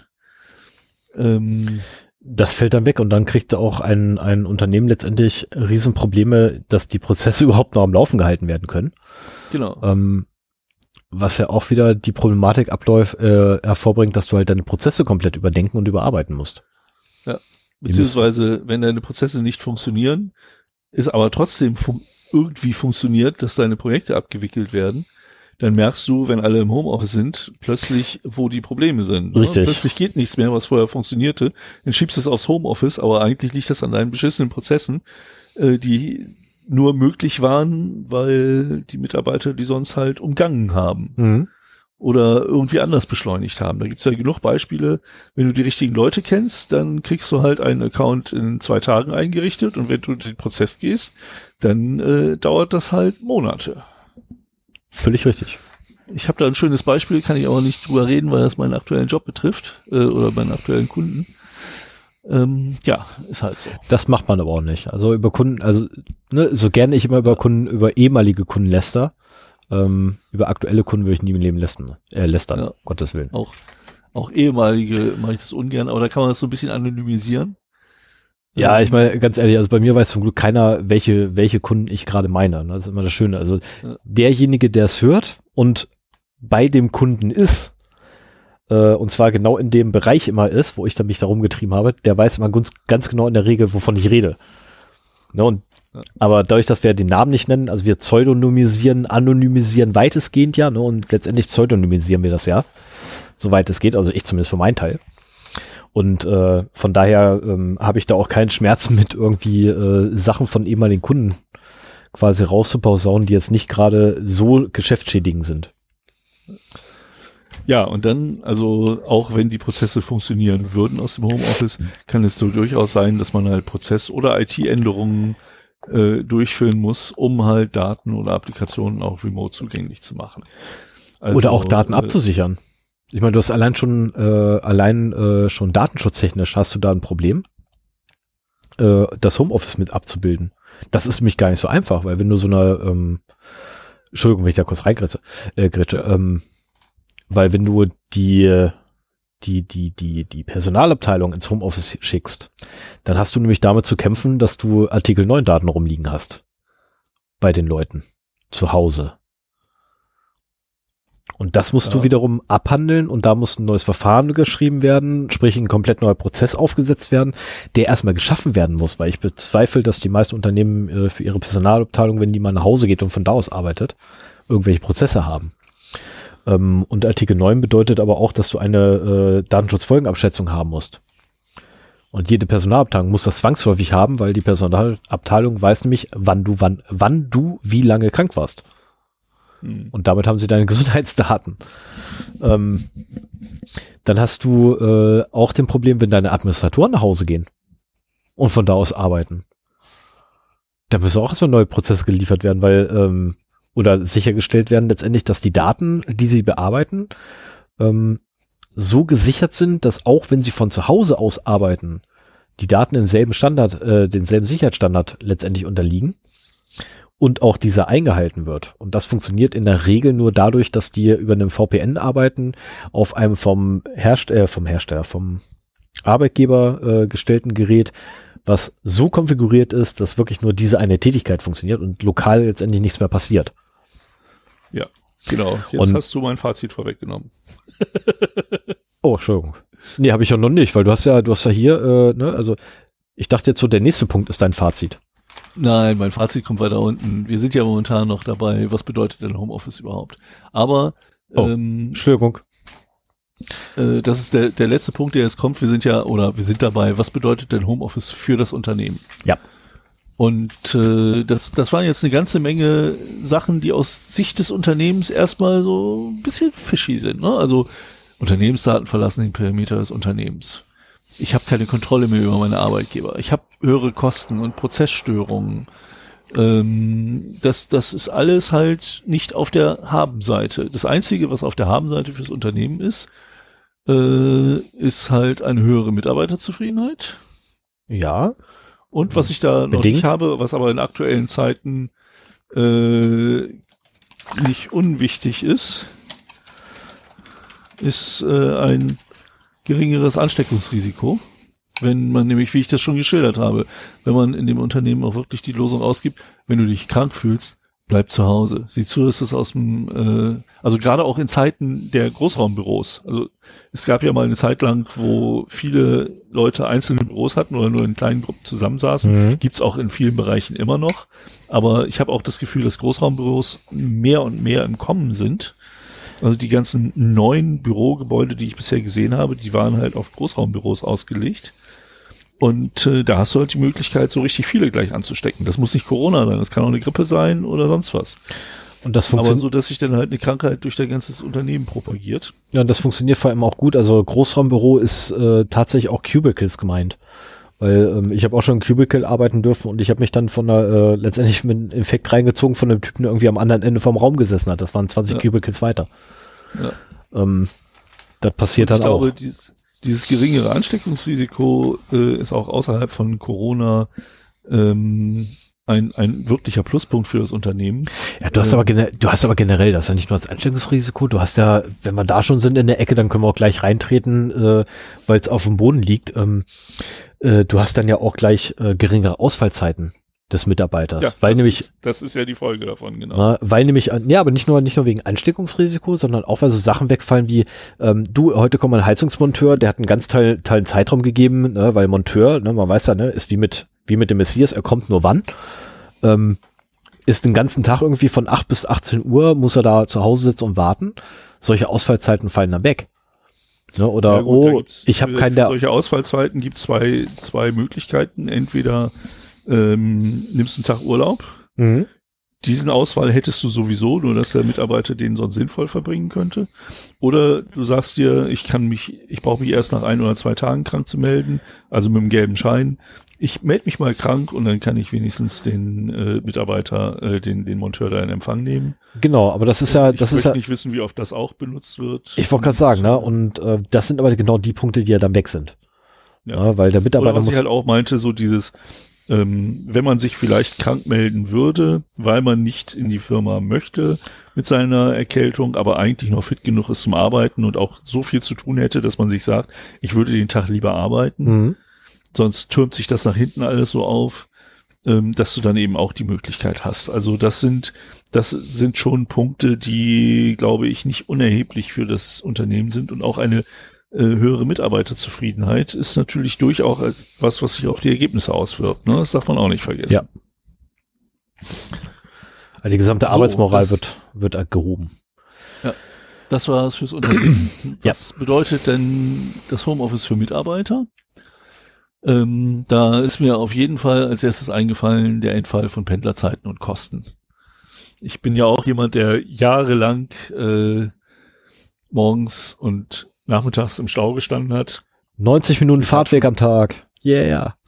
Ja, also wenn ich, wenn ich ohne Verkehrshindernisse kann ich meinen Weg zur Arbeit in 35 Minuten bewältigen. Mhm. Ich brauche immer 45 Minuten bis eine Stunde. Ja. Je nachdem, wann ich fahre. Ich brauche mal anderthalb Stunden, wenn es schlimm ist. Und sagen wir mal, äh, setzen wir mal eine Stunde an, Hin- und Zurückfahrt, das sind zwei Stunden am Tag eigentlich verschenkte Zeit. Ähm, ich merke jetzt im Homeoffice, dass sie doch nicht so verschenkt ist, weil ich mit meinem Podcast einfach nicht hinterherkomme. Äh, da habe ich die letzten Wochen viel, viel, viel weniger gehört als sonst, äh, weil eben diese Zeit auch weg ist, aber trotzdem äh, finde ich es halt auch schön, mal nicht erst um sieben Feierabend zu haben, sondern um vier, wie es momentan der Fall ist, wenn ich halt aus meinem Homeoffice die Tür aufmache und bei meiner Familie bin, so nach dem Motto. Und das ist schon, das ist schon äh, ein Posten, der äh, sehr angenehm ist. Und wenn man halt das Auto privat besitzt, äh, spart man auch, gerade wenn man ein bisschen weiterfahren muss, also bei mir sind das halt 100 Kilometer am Tag, eine Strecke hin und zurück, äh, spart man auch eine ganze Menge Sprit ein und damit Kosten. Richtig. Die Zeit, die Lebenszeit, die man da im Auto verbringt. Oder in der Bahn, kann ja auch sein. Verpflegungskosten. Man spart ja. auch haufenweise an den Verpflegungskosten, weil ganz ehrlich, wie oft holst du dir einen Kaffee? Also, das ist, na, also ich, ich kenne das noch, als ich im äh, Ja gut, im, Kaffee kriege ich, kriege ich von der Firma umsonst und hier muss ich ihn selber bezahlen. Ja, aber wenn ich beim Kunden sitze, ja. Oder beziehungsweise als ich im MLC gesessen habe zum Beispiel. Also ganz ehrlich, der größte Posten meiner, meines, meiner Ausgaben innerhalb einer Woche Ne, ähm, gut, ich bin mit Monatskarte gefahren. Ich bin mal mit Öffi gefahren, habe eine Monatskarte gehabt, die hat irgendwie 50 Euro, 56 Euro oder so gekostet, irgendwas dazwischen. Mhm. Ähm, damals war es noch günstiger als heute. Und äh, der teuerste Posten in der gesamten Woche war mein Kaffee.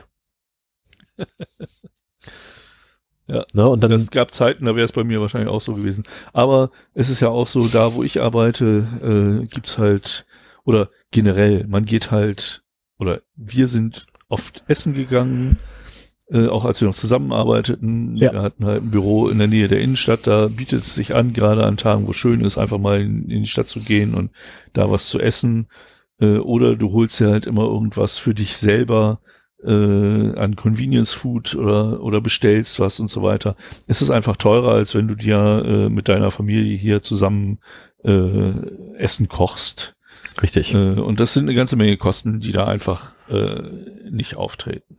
Und du hast auch gleichzeitig so ähm, die Flexibilisierung der Arbeitszeit. Also wenn wirklich sich ein Monteur halt angemeldet hat, der eigentlich nur eine Viertelstunde was machen muss. Wir hatten es diese Woche, dass unsere Gastherme auf die äh, auf anderes Gas umgestellt wurde. Und der hat sich halt auch so, irgendwann nachmittags kommt er halt. Und das hat eine Viertelstunde gedauert, bis es fertig war, aber du müsstest halt dann zu Hause sein vor Ort. Und solche Sachen kannst du halt super abfedern oder auch, ähm, was weiß ich, dein, dein kleiner Sohn will nachmittags äh, was von dir und du kannst immer eben ein neues Hörspiel anmachen oder irgendwelche Sachen kurz mit ihm klären. Wenn ich im Büro sitze, habe ich halt kurze Gespräche, die auch teilweise privater Natur sind mit meinen Kollegen. Und die werden halt hier ausgetauscht mit äh, auch kurzen privaten Unterbrechungen, äh, im Homeoffice. Ja, aber Sie können, du ganz ehrlich, also in meinem Fall zum Beispiel ist Unterbrechung schon mal so Stunde, anderthalb Stunden privater Natur. Ähm, mhm. Das hänge ich halt hinten wieder dran. Ja. Das ist ja nicht das Problem. Weißt du, ganz ehrlich, wenn das Kind aber im Bett ist, kann ich wieder welche Stunden hinsetzen. Genau. Das ist halt das, die Flexibilisierung der Arbeitszeit, aber Richtig. der Punkt, den du auch da, dazu geschrieben hattest, wenn es überhand nimmt, ist es halt auch ein Risiko für Ablenkung. Richtig, ne, weil du hast nämlich auch die Problematik, dass du ja äh, ähm, die, naja, das, also wenn man jetzt nicht unbedingt seinen Arbeitsplatz zu Hause so eingerichtet hat, dass man wirklich Arbeit und Privat komplett getrennt voneinander hat, ähm, dann ist das Risiko einfach der Ablenkung extrem hoch. Ne? Ich meine, in meinem mhm. Fall kleines Kind und Hund. Ja, dreimal darfst du raten, wie hoch mein Risiko der Ablenkung ist. Mhm. Ne? Also wenn ich die Tür zumache, dauert 20 Minuten, dann wird geklopft. Maximal 20 Minuten, wohlgemerkt. Ne? Wird geklopft und gefragt, ob man rein darf. Ähm, lasse ich die Tür offen, dauert es in der Regel so 45 Minuten, steht der Hund neben mir. Ja. Das ist. Auch ähm, das mit dem Hund, das finde ich ja ganz nett, den kannst du nebenbei streicheln. Ja, das ist, ne, das ist nur gerade blöd, wenn ich am Tippen bin. Weil dann kann ich nicht nebenbei, weil mit einer Hand tippen kann ich noch nicht. Es gibt ja auch durchaus äh, äh, Unternehmenshunde, also Bürohunde. Ja, finde ich auch super. Keine Frage. Finde ich eine tolle Sache, keine Frage, aber das Blöde ist halt, ne, wenn der Hund neben mir dann steht, dann will er auch raus. Ne, und dann ist bei mir schon wieder eine halbe Stunde weg. Ja. Ne, also mindestens eine halbe Stunde. In der Regel bin ich mit ihm 45 Minuten unterwegs. So, ich meine, gut, das sind also 45 Minuten, wo ich dann Telefonate führe. Ne, so, sind die Telefonate dienstlicher Natur, dann habe ich da schon wieder Arbeitszeit letztendlich ähm, und nicht private Zeit vergeudet. Ne, was ist vergeudet? Vergeudet ist dann nicht ähm, verwendet. Oder beziehungsweise ich habe die Zeit halt nicht verschwendet, sondern ich habe sie wenigstens noch arbeitsmäßig genutzt, keine Frage. Aber das ist ja nicht nur Frau, Kind, Hund, sondern nein, du hast noch den Postboten, du hast den Nachbarn, der eventuell noch klingelt irgendwas will. Dann hast du eventuell ja einen Steam-Account, wo du ein Counter-Strike Go installiert hast. Ähm, oder du hast einen Netflix-Account. Ne, und hast gestern Abend irgendwie um 23 Uhr deine letzte, Se äh, ne, so weiß ich ja, ne, die, die Season ähm, von irgendeiner Serie fertig geguckt willst jetzt aber wissen, wie es weitergeht, wie er auf, äh, auf einem Cliffhanger endet und denkst du so, ah, nur eine Folge, das kann man ja mal machen. Ja gut, das ja, ist halt äh, eine Frage der Selbstdisziplin auch. Und ich glaube, Homeoffice ist auch nicht für jeden die richtige Art. Ähm, aber sagen wir mal so, die Flexibilisierung der Arbeitszeit und, und der Kontrollverlust haben halt vor- und Nachteile. Ja, natürlich. Ja? Keine Frage. Ich also, meine, ganz ehrlich, ich genieße es auch derzeit, dass der Hund einfach ankommt und, ich, und mir einfach mal auf den Schoß hopst. Ja. Das ist super. Hätte ich und gern bei der Arbeit. Es hat äh, hier ein bisschen gedauert, bis ich äh, meinem Sohn beigebracht habe, wenn Papas Tür zu ist, dann wird geklopft und erst wenn ich herein sage, dann kommt er halt herein, weil es kann halt auch sein, dass ich äh, hier ähm, eine Telefonkonferenz habe oder sowas und ihn gerade nicht gebrauchen kann. Was, was noch nicht klappt, ist die Tatsache, dass halt er so lange klopft, bis halt hereinkommt. Äh, wenn ich darauf nicht reagiere, dann klopft er halt hier auch 10, 15, 20 Minuten mhm. an der Tür. Und äh, da müssen wir noch ein bisschen dran arbeiten. Ähm, aber er weiß mittlerweile, Papa muss tagsüber arbeiten, auch wenn er zu Hause ist und da darf ich nicht hin. Yep. Und äh, das, das klappt ganz gut. Ja, ähm, was bedeutet Homeoffice noch für die Mitarbeiter? Ähm, fehlen sozialer Kontakte. Oh ja, man vereinsamt. Gelegenheitsinformationen oder Gelegenheitsabstimmungen, so habe ich das mal genannt. Das ist im Prinzip das Gegenstück zu, man merkt, äh, dass die Prozesse nicht funktionieren, weil eben genau das Gespräch an, im Café an der Kaffeemaschine nicht stattfindet, das sonst stattfindet, wo du mal eben mit dem Geschäftsführer was kurzfristig abstimmen kannst oder sowas. Oder auch einfach die Kickerrunde äh, kann halt nicht stattfinden. Mhm. Ähm, ich, ich muss auch sagen, ich habe jetzt, ich glaube, sieben Wochen Homeoffice ununterbrochen hinter mir. Und das ist einer der großen Punkte da wirklich. Also ähm, mir fehlt die gelegentliche Abstimmung mit meinen Kollegen. Ich komme hier sehr vereinsamt vor. Ähm, mittlerweile äh, ist es kein Geheimnis mehr, dass ich dieses Unternehmen auch bald verlassen werde und äh, eine neue Stelle antreten werde. Und vor dem Hintergrund stört es mich nicht ganz so, wenn ich wüsste, dass ich noch ein paar Monate, ich meine, es wird ja wahrscheinlich auch im Homeoffice noch eine ganze Weile weitergehen. Ja. Und äh, wenn ich wüsste, dass es noch so weitergeht, dann müsste man sich irgendwelche Möglichkeiten suchen, äh, wie man so diese Gespräche mit den Kollegen halt immer noch hinbekommt. Ab und zu habe ich das dann halt, wenn ich dann eine Telefonkonferenz mit Kollegen habe, dann äh, spricht man halt auch noch ein bisschen privat vor oder nach dem Meeting. Aber meine meisten Telcos sind halt äh, mit, mit Kunden, die ich auch nicht besonders gut kenne oder so. Und insofern äh, fällt das da halt schon mal flach. Richtig, das ist halt, ja, aber das ist, das ist vor allem so, so, so ein, also tatsächlich auch ein psychologisches Problem wird das, ne? Weil, ähm, ja.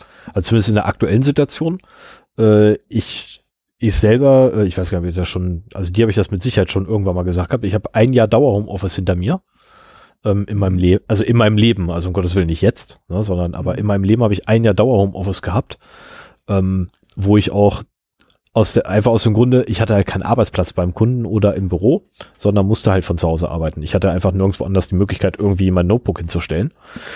Ähm, und da wirst du wirklich irgendwann erfinderisch.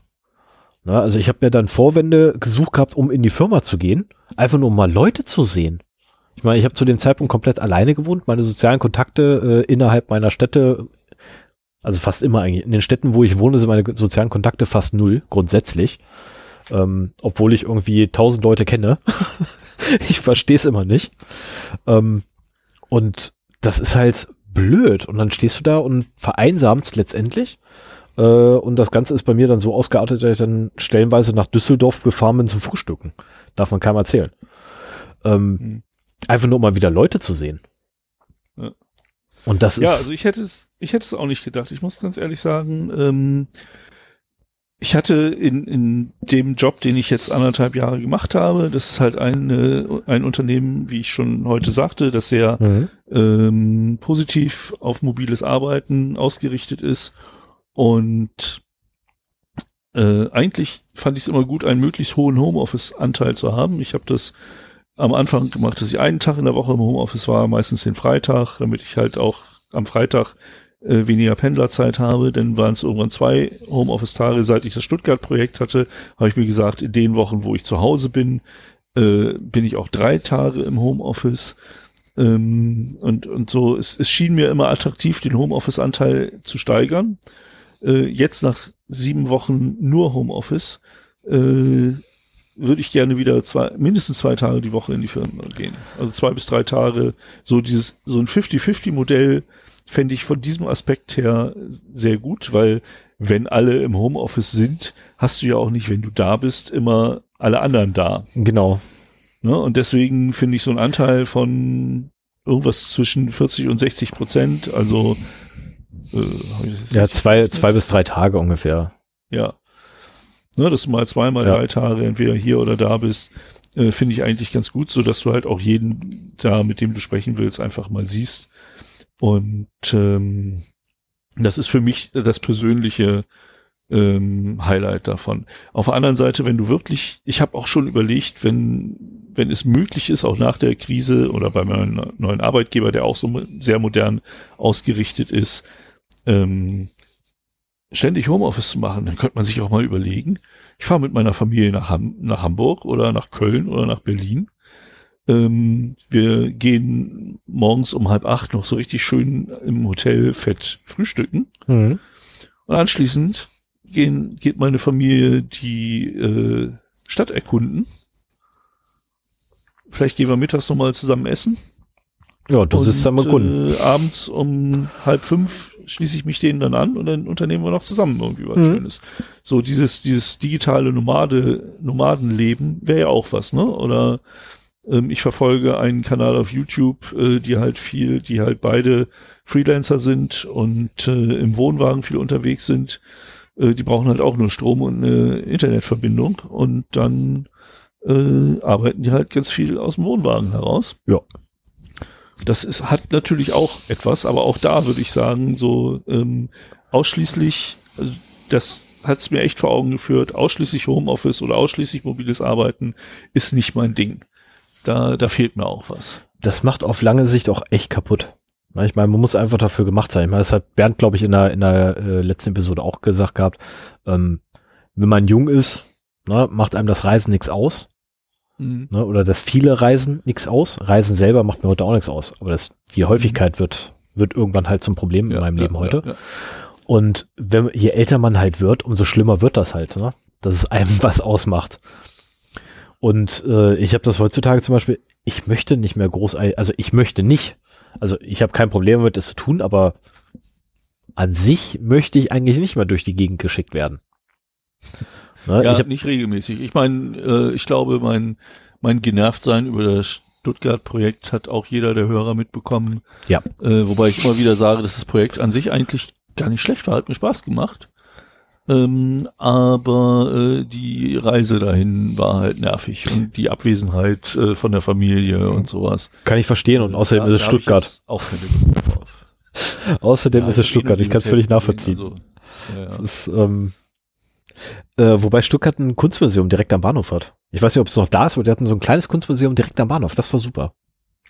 Da habe ich gerne immer rumgetrieben, als ich in Stuttgart mal arbeiten musste. Kun Kunstmuseen sind nicht mein Ding. Das war nett, also das Ding war echt super. Also auch so mit, äh, die hatten auch ähm, Videoinstallation und Lichtinstallation. Das war super. Aber genug davon.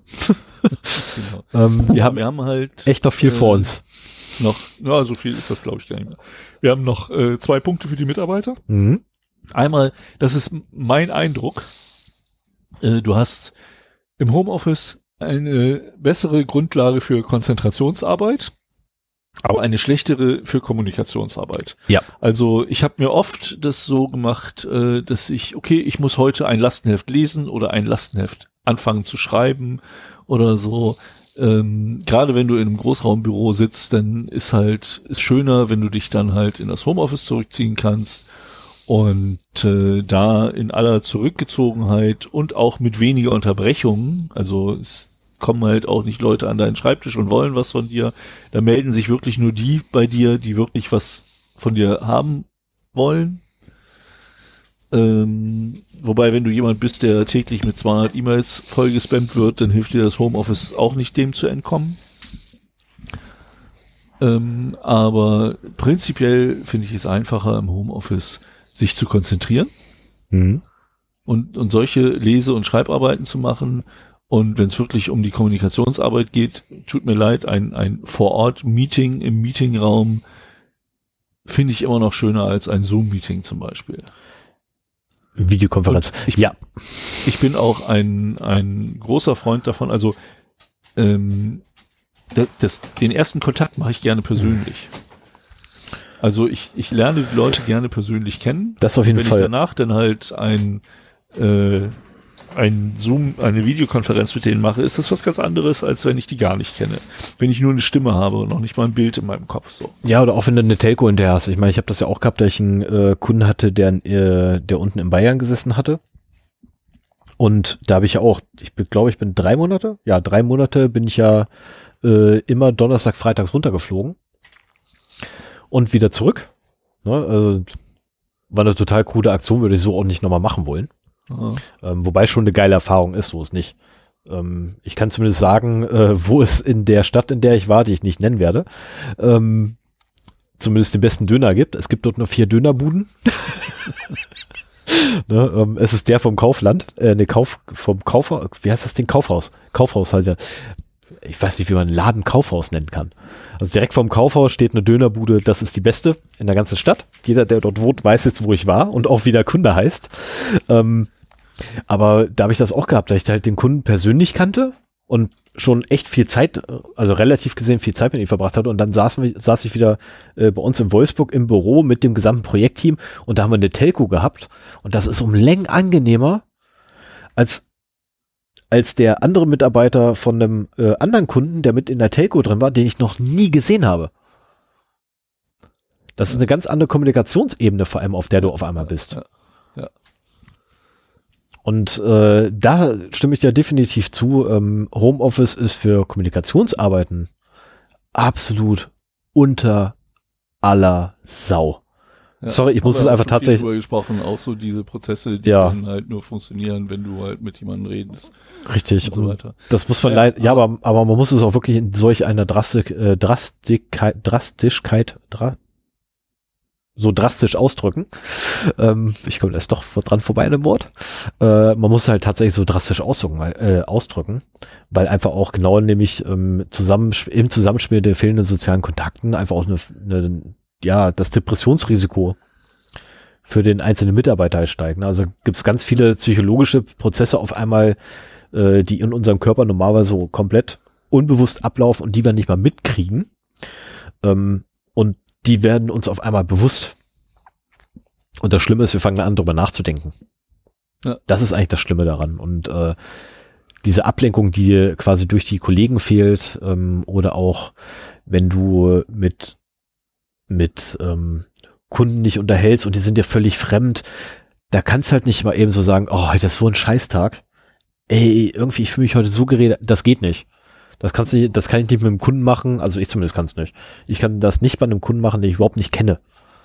Ja. Na, wo ich nicht weiß, okay, wenn ich ihm jetzt sage, mir geht's echt dreckig, dann weiß er wenigstens, wie ich das meine.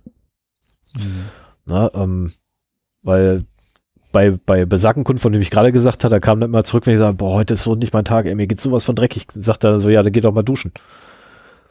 Ähm, fand ich super. Ne? Also mir, oh, jetzt ernsthaft, mir ging's sofort besser. Ich hatte total gute Laune auf einmal. Einfach nur, weil der Blödmann halt so einen blöden Spruch gebracht hat darauf. Ja, ja. Na, ähm, und da muss ich dir auch echt recht geben. Also die beiden Punkte unterstreiche ich. Ne, ganz fett mit Rot.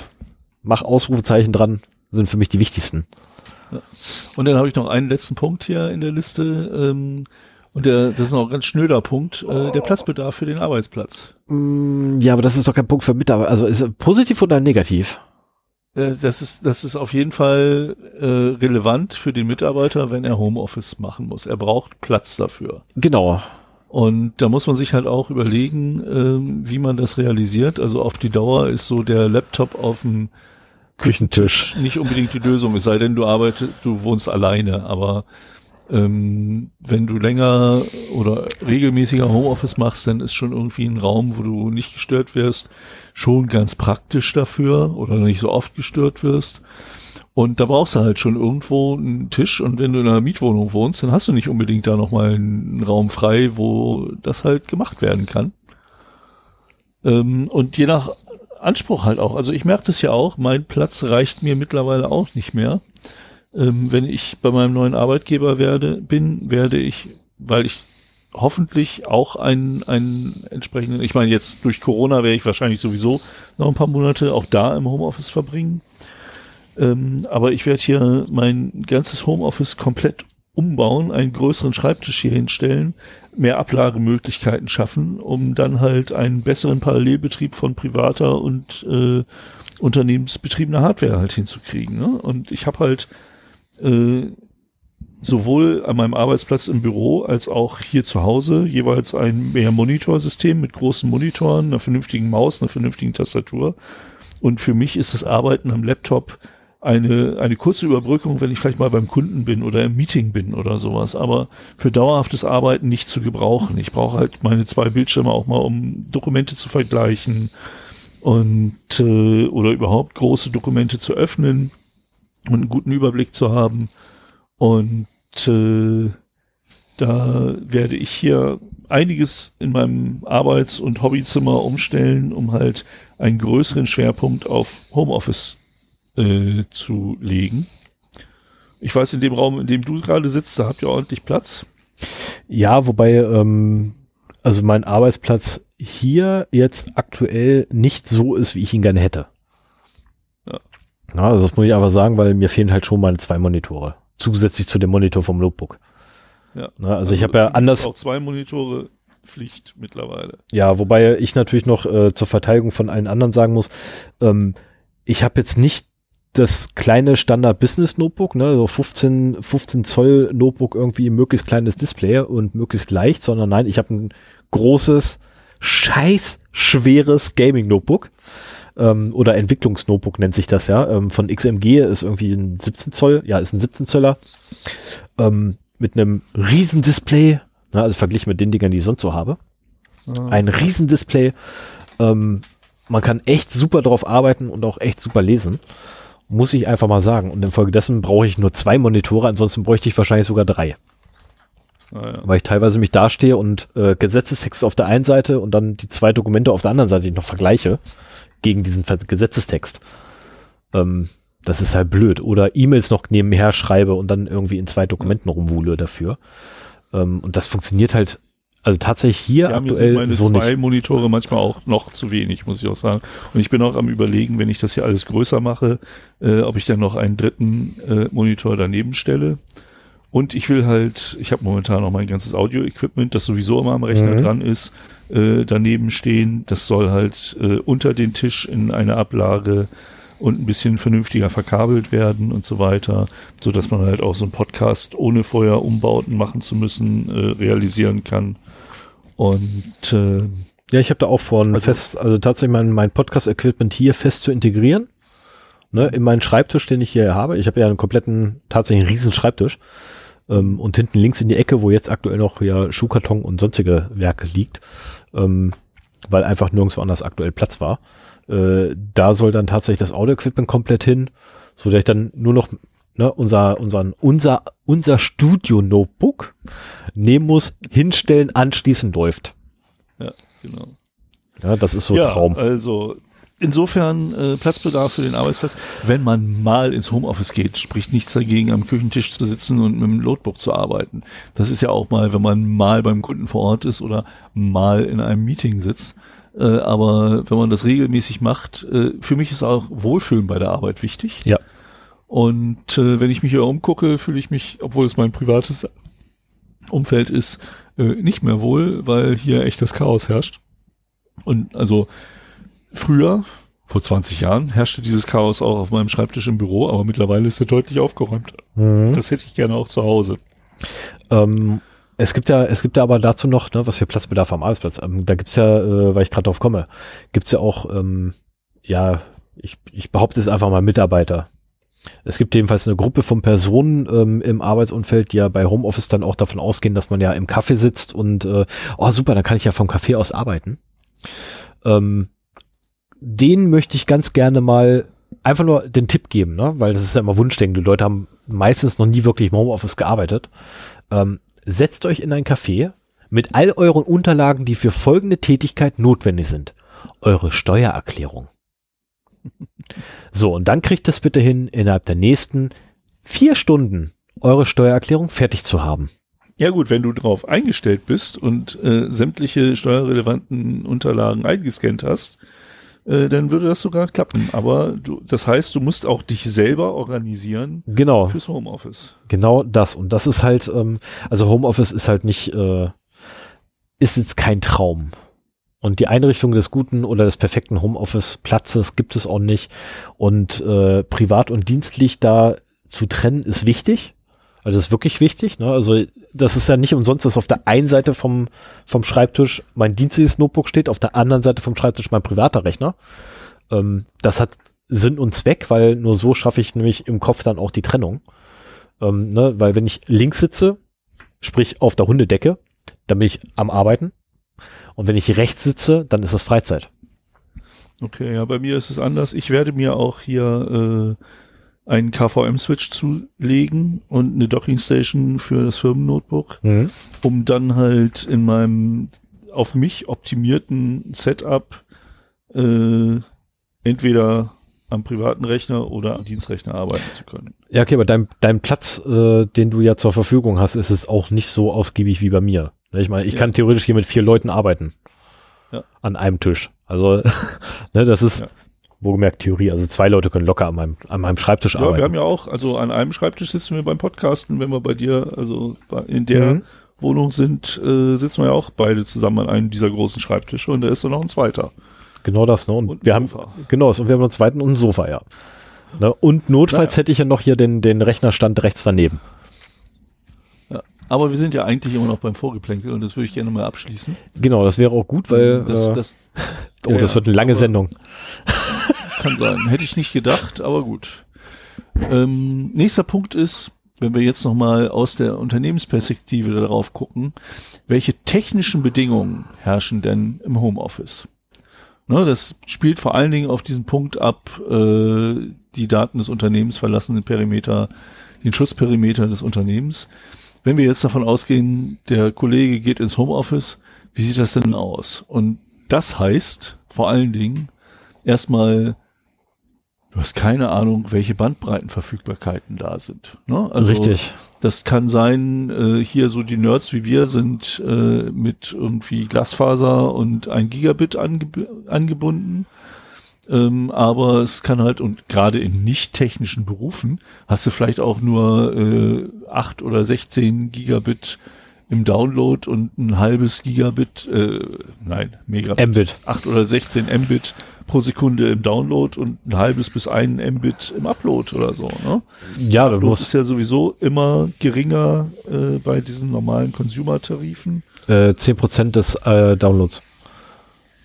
Ja, über den Daumen, bei mir sind 20. Also ähm, Oh, das hast du Glück. Ähm, nee, das ja, ist, ich äh, sagen. ich habe 50 und 10. Mhm. Nee, das ist, Aber- ähm, das ist ja die, die asynchrone Anbindung. Aber äh, du musst ja nur mal, ne, nehmen wir Braunschweig zum Beispiel, je weiter du Richtung Süden gehst, umso schlechter wird deine Internetverbindung oder Anbindung. Ja, ich meine, das ist ja, du hast ja schon erzählt, dass du über LTE angebunden bist momentan. Richtig. Und das hat ja seinen Grund sozusagen. Ja, weil da habe ich 225 Mbit im, im Zweifel zur Verfügung. Oh, cool, ja. Ne? Also im, Ja, im und Peak. also gerade, es ist, also der, der geringe Upload spielt im Privaten auch nicht so eine große Rolle. Wenn man jetzt nicht gerade Podcaster ist und große Dateien hochladen will, ähm, ist das nicht so wild.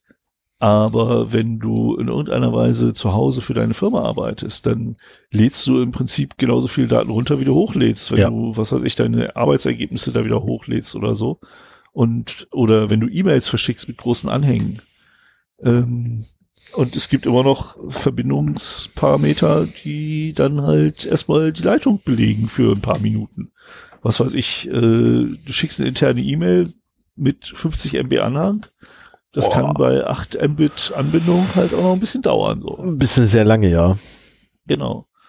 Und äh, also das ist das eine. Du weißt halt nicht, was für eine Bandbreitenverfügbarkeit da ist. Du kannst das vielleicht bei einzelnen Mitarbeitern sagen, was jetzt auch auf alles eingeht, aber äh, in, als Unternehmen, die Gesamtheit deiner Mitarbeiter, die ins Homeoffice wollen, hast du keine Ahnung, welche Bedingungen davor äh, liegen. Genauso weißt du es nicht, wie ist das mit der Netzwerkinfrastruktur? So nach dem Motto, was, was wir halt in der Umfrage auch hatten Mhm. äh, sind die per WLAN angebunden oder per Kabel? Wenn das ein WLAN ist, äh, ja, hat das einen vernünftigen Schlüssel, hat das einen vernünftigen Verschlüsselungsalgorithmus? Ähm, ist das ein Standard, der halt äh, in Ordnung ist oder nicht? Kannst du halt nicht sagen. Mhm. Dann weißt du auch nicht, was für Endgeräte in der Umgebung sind von deinem, von dem Arbeitsgerät äh, deines Mitarbeiters. So, hast du da vielleicht irgendwie eine Dreambox, die seit Jahren äh, mit einer Backdoor versehen ist und deswegen äh, ja ein, ein Einstiegspunkt in das Home-LAN für externe und gebetene Besucher ist oder sowas, ne? Ähm, du hast dann zusätzlich noch äh, die Möglichkeit unbekannter Zugriffe, Familienmitglieder oder ähm, die, die darauf zugreifen. So nach dem Motto, der Sohn, der nach der Arbeit auf dem performanten äh, Arbeitsrechner vielleicht ein Game zocken darf oder äh, Netflix gucken darf, weil er noch kein eigenes Notebook hat. Oder auch einfach die Tatsache, dass die physikalischen Schutzmaßnahmen, die du im Unternehmen hast, wie eine Zugangssicherung äh, in irgendeiner Weise da nicht existieren. So, du hast meinetwegen, wenn du auch eine gewisse Sicherheitszertifizierung hast, dann hast du ähm, eine Türverriegelungsanlage, du hast ein Zugangssystem und du hast eine Alarmanlage im Unternehmen. Mhm. So, welcher private Haushalt hat zum Beispiel eine Alarmanlage? Wenn man, das kann ja auch bei Tausenden von Mitarbeitern, ist es eigentlich nur eine Frage der Statistik, bei wie vielen davon eingebrochen wird und vielleicht die äh, Hardware mitgenommen wird. Ne? Richtig. Und nicht Und, jeder hat, hat äh, in dem Punkt äh, letztendlich äh, Einbruchssicherungsmaßnahmen, wie wir sie haben, ne? Ja, genau. Hund. Und Das ist, ja, sorry, ist die beste Einbruchssicherungsmaßnahme. Ja, also wenn hier einer ja, einbricht, ja. krieg ich's mit. genau. Also mein Hund würde auch totalen Lärm machen. Aber wenn der Einbrecher es dann schafft reinzukommen, dann kommt Mascha mit ihrem Spielzeug an. Ja, das ist eine andere Thematik. Sie, sie Das muss- jeden sehr freudig, wobei Leute, die sich mit Hunden nicht auskennen, äh, finden dieses aufdringliche Verhalten auch teilweise sehr unangenehm. Also ich glaube, Soll ich deine Adresse auch gleich noch mit sagen? nein, Die Naja. weiß ich eh nicht aus dem Kopf. also ich habe äh, diese diese vier Unbekannten jetzt Bandbreitenverfügbarkeit, Netzwerkinfrastruktur, Nachbargeräte und äh, unbekannte Zugriffe ähm, lassen für mich den Schluss zu, dass wenn du das Ganze aus der Sicht des Unternehmens betrachtest, es völlig gleichgültig ist, ob der Angestellte an einem eingerichteten Arbeitsplatz in seinem Homeoffice sitzt oder, was du eben als Beispiel meintest, äh, beispielsweise in einem Café sitzt äh, mit äh, freiem WLAN, wo jeder das Passwort kennt oder ke gar keine Verschlüsselung dabei ist oder sowas. Es ist vollkommen egal. Äh, du weißt nicht, welche Bedingungen da vorliegen. Deswegen würde ich auch im, im Weiteren von dem Begriff Homeoffice absehen und sagen, das ist mobiles Arbeiten. Also du musst das so behandeln, als würde der irgendwo umgeschützt im Internet sitzen und äh, kannst nicht davon ausgehen, dass da Schutzmaßnahmen sind. So, wenn, wenn wir beide jetzt im Internet, äh, im Internet, im Homeoffice sind, dann ist individuell die Situation natürlich eine andere. Wir aus eigenem Interesse versuchen wir halt schon unser Netzwerk hier abzusichern, auch einen Perimeterschutz einzurichten und so weiter. Aber letztendlich äh, haben wir auch nicht die Möglichkeiten zur Hand, die vielleicht ein Unternehmen hat, was jetzt zum Beispiel äh, eine Intrusion Detection angeht oder eine Next Generation Firewall. Äh, Netz Netzwerktrennung können wir auch nicht machen zu Hause, weil, also nicht so einfach. Doch, ich mach das.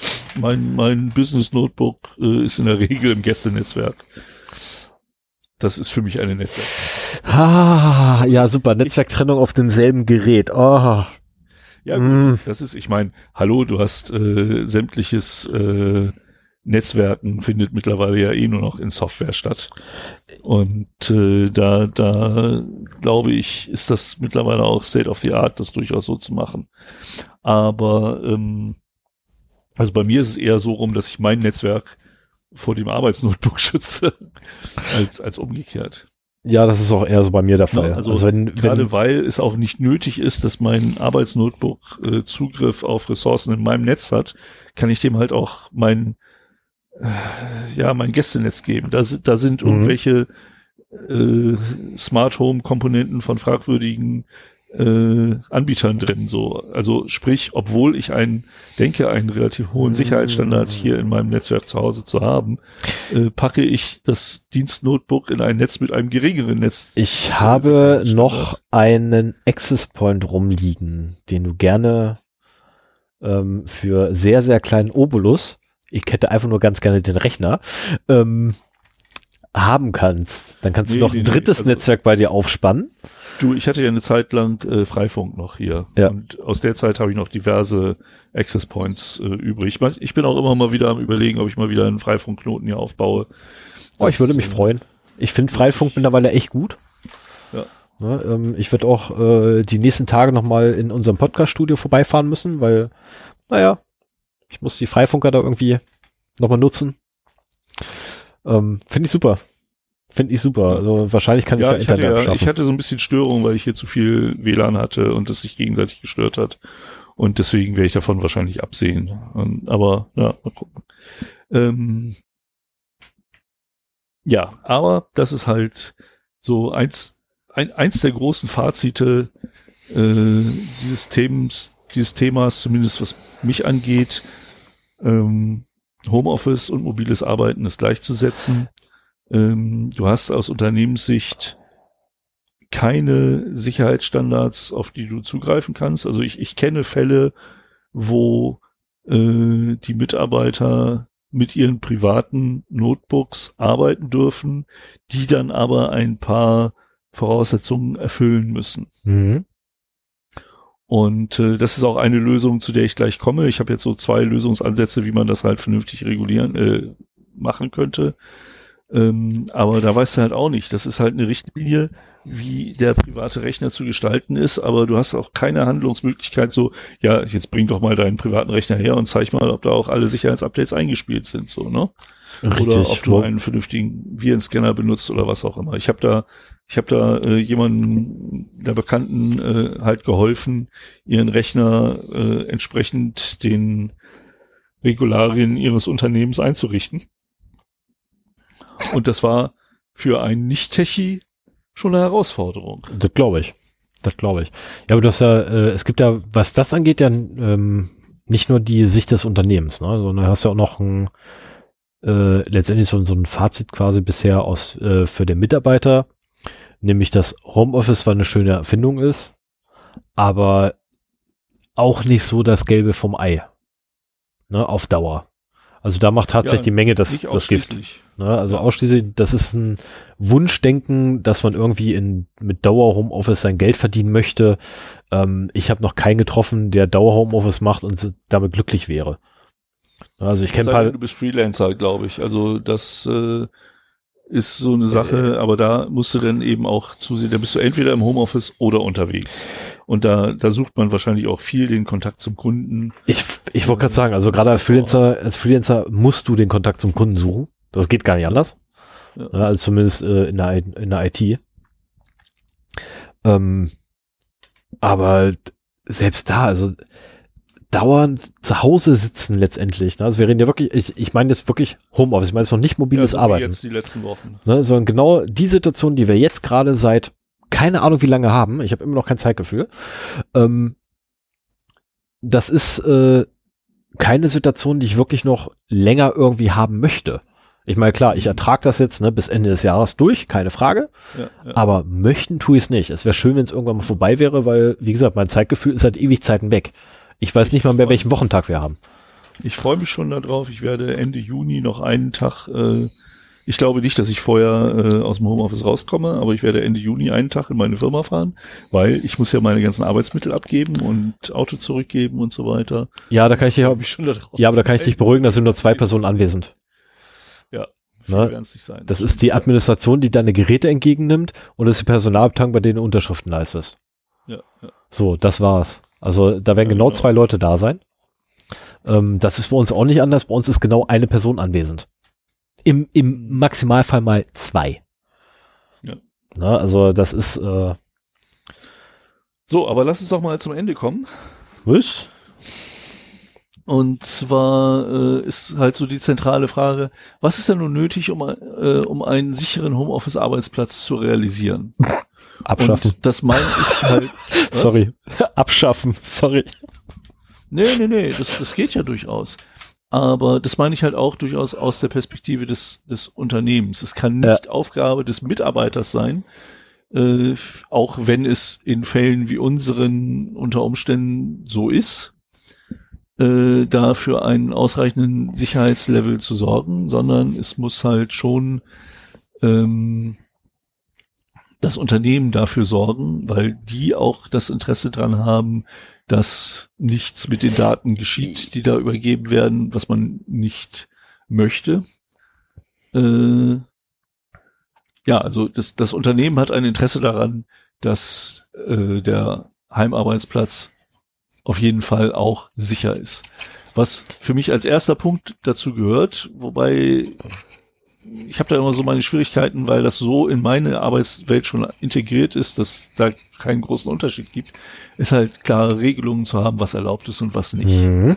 Ne, dass halt auch klar kommuniziert wird, wenn keine private Hardware genutzt werden darf, dass das halt auch im Homeoffice der Fall ist. Richtig. Und dann nicht nur das, sondern dass die dienstliche Hardware nicht für private Zwecke benutzt werden sollte.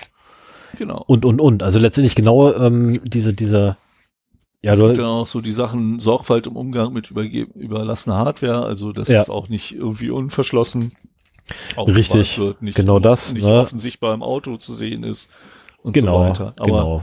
ähm, das, das sind auch noch Richtlinien, die, die kann man halt äh, so formulieren. Die muss man auch formulieren, dass halt äh, jeder, der äh, solche, also zum Beispiel Hardware fürs Homeoffice übernimmt, äh, vorher sich auch Zeit nimmt. Das muss man Mhm. auch nicht gleichzeitig machen. Ne? So nach dem Motto, hier hast du deine Hardware, äh, hier ist noch die Erklärung, die musst du unterschreiben. Ja, ja, ist das übliche Blabla, unterschreib mal. Sondern äh, man kann es durchaus so sagen, so nach dem Motto, hier, pass mal auf, hier hast du deinen Schrieb, da steht alles drin, äh, was du zu beachten hast, wenn du die, wenn du einen Homeoffice-Arbeitsplatz einrichtest. Lies dir das bitte in Ruhe durch, unterschreib es dann, oder wenn du Fragen hast, komm zurück und äh, wenn du es unterschrieben hast, kriegst du halt die Hardware ausgehändigt, so nach dem Motto. Dass er auch wirklich Zeit hat, sich damit zu beschäftigen. Ähm, das liegt ja auch im Unternehmensinteresse dabei. Yep. Und dann gibt es in meinen Augen nur zwei Ansätze, wie man das vernünftig technisch realisieren kann. Jetzt bin ich aber gespannt. Naja, du kannst ja lesen hier. Ja, ja, ja, ja. Ich hab, du, ich, äh, das ist fast wie immer. ähm, Ja. Entweder ist es halt äh, eine vernünftige gestellte Hardware hm, und äh, in Verbindung mit einer VPN-Verbindung in das Unternehmen. ja. Also die, die Hardware, ähm, ich rede jetzt nicht, wenn, wenn man sich meinetwegen privaten größeren Monitor anschließen will oder sowas, meinetwegen. Also nur die Processing-Hardware. Mhm. Ne? Oder ich habe auch, ich bin immer schon jemand gewesen, wenn mir die Maus nicht gefällt, die ich vom Unternehmen kriege, kaufe ich mir eine eigene. Ähm, aber ähm, das sind halt so Convenience-Sachen von mir. Ich wollte da halt nichts, nicht, ich will nicht den ganzen Tag mit einer Maus, die ich hasse, arbeiten müssen. Ich will aber auch keine Sonderlocke für mich schaffen müssen. Äh, und von einer Maus geht jetzt nicht unbedingt eine Bedrohung aus. Also nehme ich auch mal eine Privatmaus, so nach dem Motto. Fällt eh nicht auf, weil eh alle unterschiedliche Mäuse haben. Ähm, aber die Hardware, also quasi ein Notebook äh, im idealsten Fall, muss halt äh, nicht nur gekauft werden, sondern sie muss auch entsprechend gehärtet werden. Du brauchst immer einen aktuellen Patchstand. Äh, nicht benötigte Dienste müssen deaktiviert sein. Die Datenträger müssen auf jeden Fall verschlüsselt werden. Die Accounts werden zwei-Faktor gesichert. Wir haben eine lokale Firewall auf dem Gerät. Äh, Im Idealfall, meistens sind es ja eh Windows Notebooks, äh, auch den Microsoft Defender da am Laufen oder eine andere Virenschutzlösung. Ähm, also du, du musst dir schon vorher einmal Gedanken machen. Stell dir vor, ich hänge dieses Notebook einfach irgendwo ins, äh, ins Internet und von allen freigegeben. Ähm, was muss ich alles beachten, damit das nach Möglichkeit nicht so ohne weiteres gehackt werden kann? Du kannst natürlich davon ausgehen, dass es zumindest die Standardsicherheitsvorkehrungen des Routers äh, bei dem Mitarbeiter zum Beispiel gibt. Also es ist nicht ganz so krass, als wäre das irgendwo frei im Internet äh, verfügbar, dieses Notebook. Aber man sollte sich schon Gedanken machen und einen entsprechenden äh, Windows-Client schaffen, der sowohl im Unternehmen als auch äh, im äh, im Homeoffice halt äh, vernünftig funktioniert. Und was ich dabei ganz wichtig finde, ist auch, dass du auf jeden Fall eine VPN-Verbindung in das Unternehmen machst mhm. und damit quasi im Innennetz des Unternehmens bist. Also dieses Notebook ist eigentlich nur, hat an offenen Ports und an offenen Diensten nur alles das verfügbar, was nötig ist, um sich mit einem Netzwerk zu verbinden und dann den VPN-Tunnel aufzumachen, um ins Netzwerk äh, des Unternehmens zu kommen. Und alles andere geschieht dann halt innerhalb des VPNs. Damit hast du dann halt auch sichergestellt, dass du auf jeden Fall eine verschlüsselte Verbindung in das Unternehmen hast. Ähm, du kannst damit, weil du quasi im Intranet selber bist, auf alles zugreifen, wie du es aus dem Büro heraus könntest, zumindest wenn es vernünftig äh, konfiguriert ist. Ja. Und nach Möglichkeit fände ich auch ein, in irgendeiner Weise einen Synchronisationsdienst sinnvoll, um halt äh, so ein bisschen unabhängig von den Bandbreiten zu werden.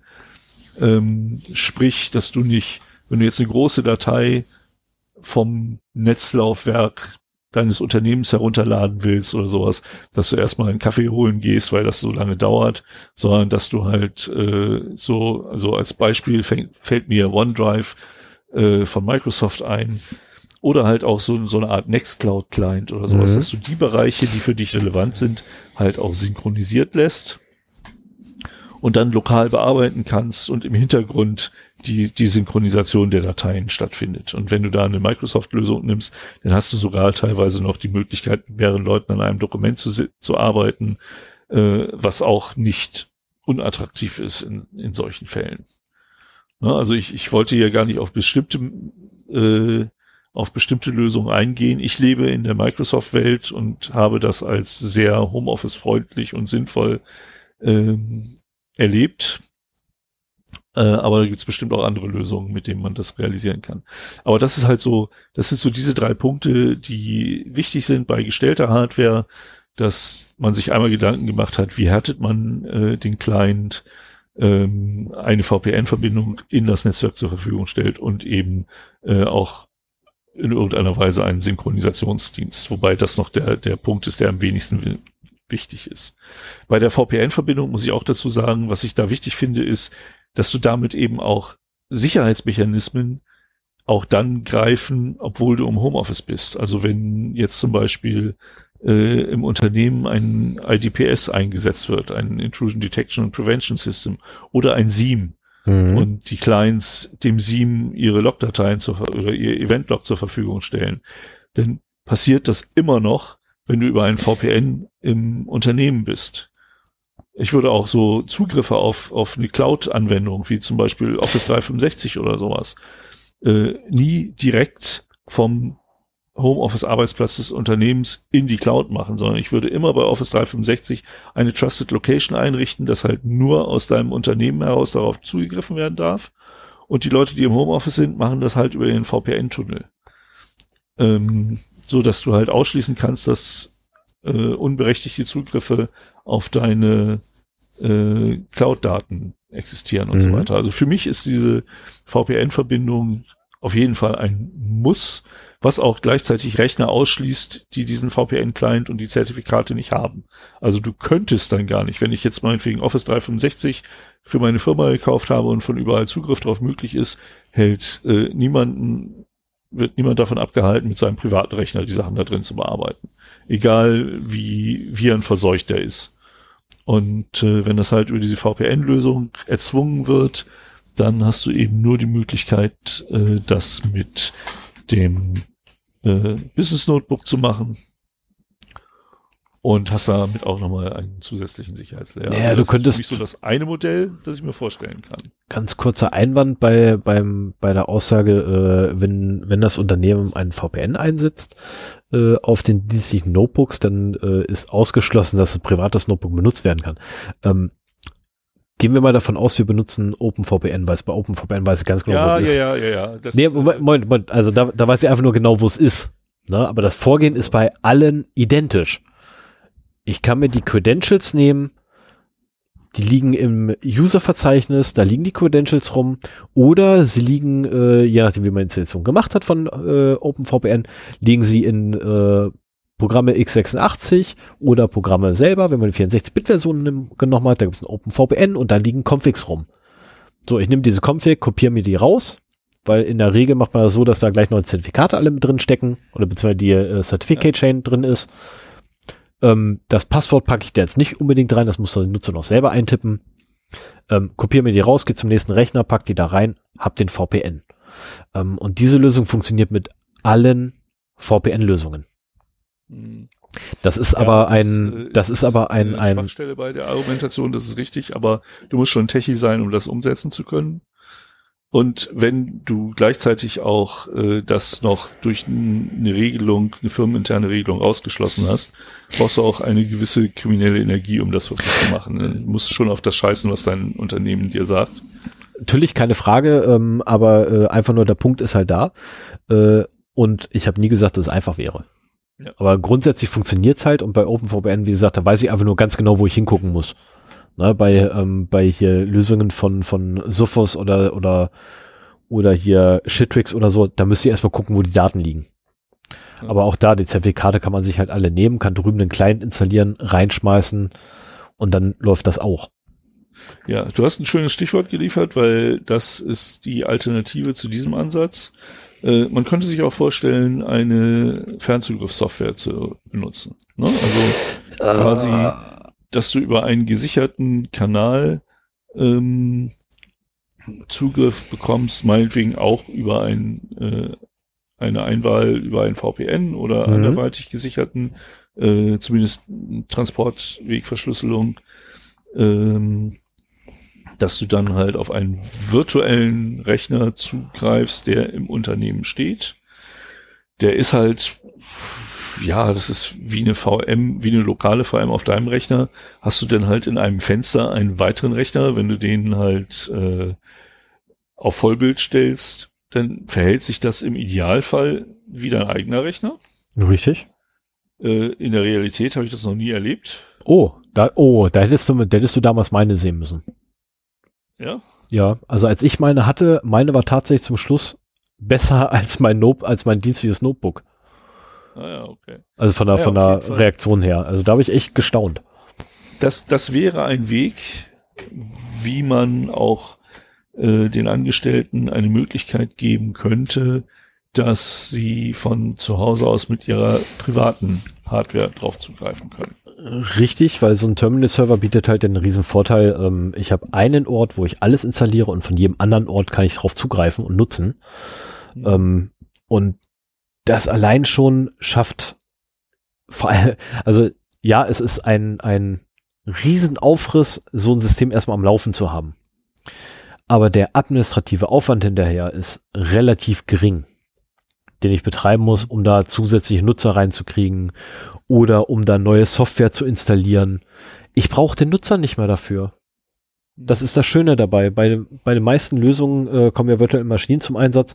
Ich nehme die Festplatte, ich kopiere die zehnmal, hab zehn Maschinen. Mhm. Das ist, ähm, Von Also- der Wartbarkeit her ist es bestimmt angenehmer. Von dem Arbeiten muss ich sagen, äh, weil du da auch oft mit Latenzen zu tun hast und äh, du bist halt ein bisschen abhängiger von der Bandbreitenverfügbarkeit beim Arbeitnehmer. Mhm. Wenn der halt eine scheiß Bandbreite hat, äh, dann äh, hast du da, hat der halt ein Problem mit den Zugriffszeiten da drauf. Äh, du brauchst selber auch, also es, es werden ja in erster Linie auch Bilddaten da übertragen. Ja.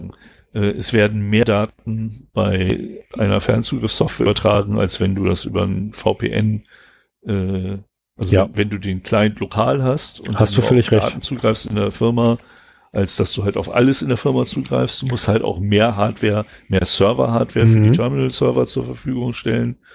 Ähm, dafür brauchst du unter Umständen weniger ähm, Client-Hardware. Das ist auch so eine Abschätzung, die man machen kann.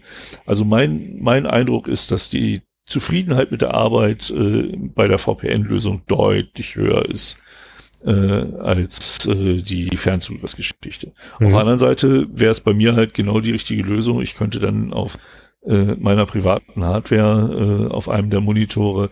Multimonitor, geht das überhaupt bei Citrix? Ich glaube nicht, ne? Also Doch, geht auch. das Ja. Doch, das geht auch. Ich habe ich hab zum Schluss vier Monitore dran gehabt. Ah, cool, okay, Das ist, also das funktioniert. cool. Ähm, war nicht für ausgelegt. Ich habe auch tierisch Ärger dafür gekriegt, weil ähm, freigeschaltet waren nur zwei Monitore. Ich habe es hingekriegt, vier anzuschließen.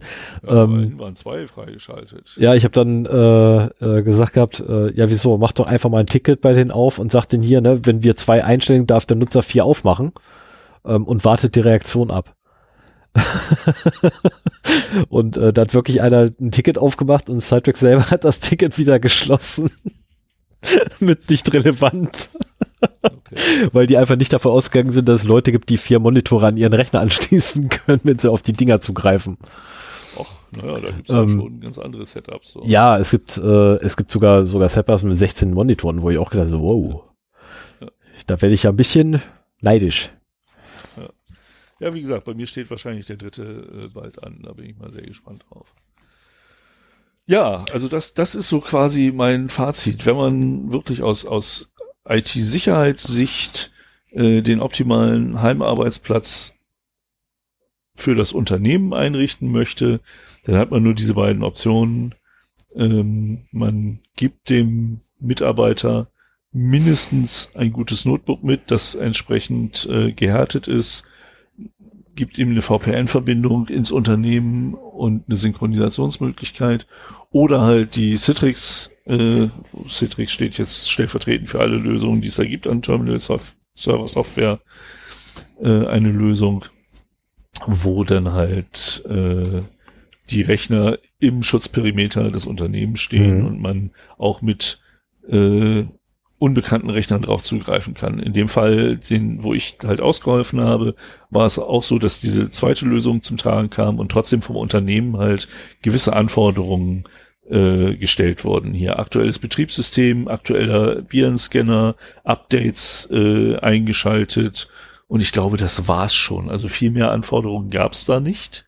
Ja, das kommt aber auch sehr bekannt die vor. haben in dem einen Fall schon äh, Probleme geschaffen. Also es war ein verranztes Windows 8 Notebook Oh. oder 7. Nee, ich glaube, es war 8. Also schon lange aus dem Support raus. Äh, war super langsam. Der ist, als ich Windows 10 frisch installiert hatte, ist der gerannt wie Sau. Ähm, das war eine echte Wohltat. Ähm, und äh, ja, da wird halt irgendwie junge Leute, Internet wird über Handy und Tablet gemacht, ne? Und das Notebook war irgendwann mal gekauft worden für irgendeinen Zweck, aber nie so richtig benutzt worden. Und äh, aber de- den Fall gibt's halt. Wir sind in der IT tätig, das hört man auch immer wieder.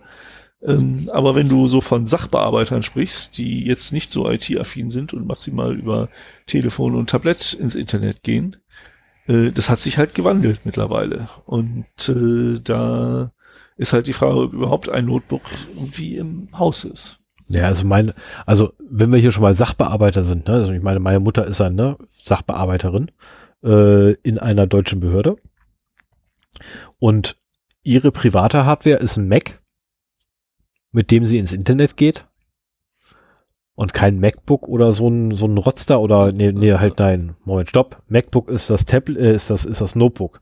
Das nicht das Rotzteil. Wie heißt, wie heißt das Tablet von denen? iPad. Das iPad, das ist das Rotzteil. Man muss das schon differenzieren. Ähm, also es ist kein iPad oder sonst irgendwas, wo es ins Internet geht, sondern nein, sie setzt sich tatsächlich, geht rüber in ihr Arbeitszimmer und setzt sich dort an ihren äh, Apple Schlag mich tot Mac, ne, so ein All-in-One-Rechner hat sie noch da. iMac.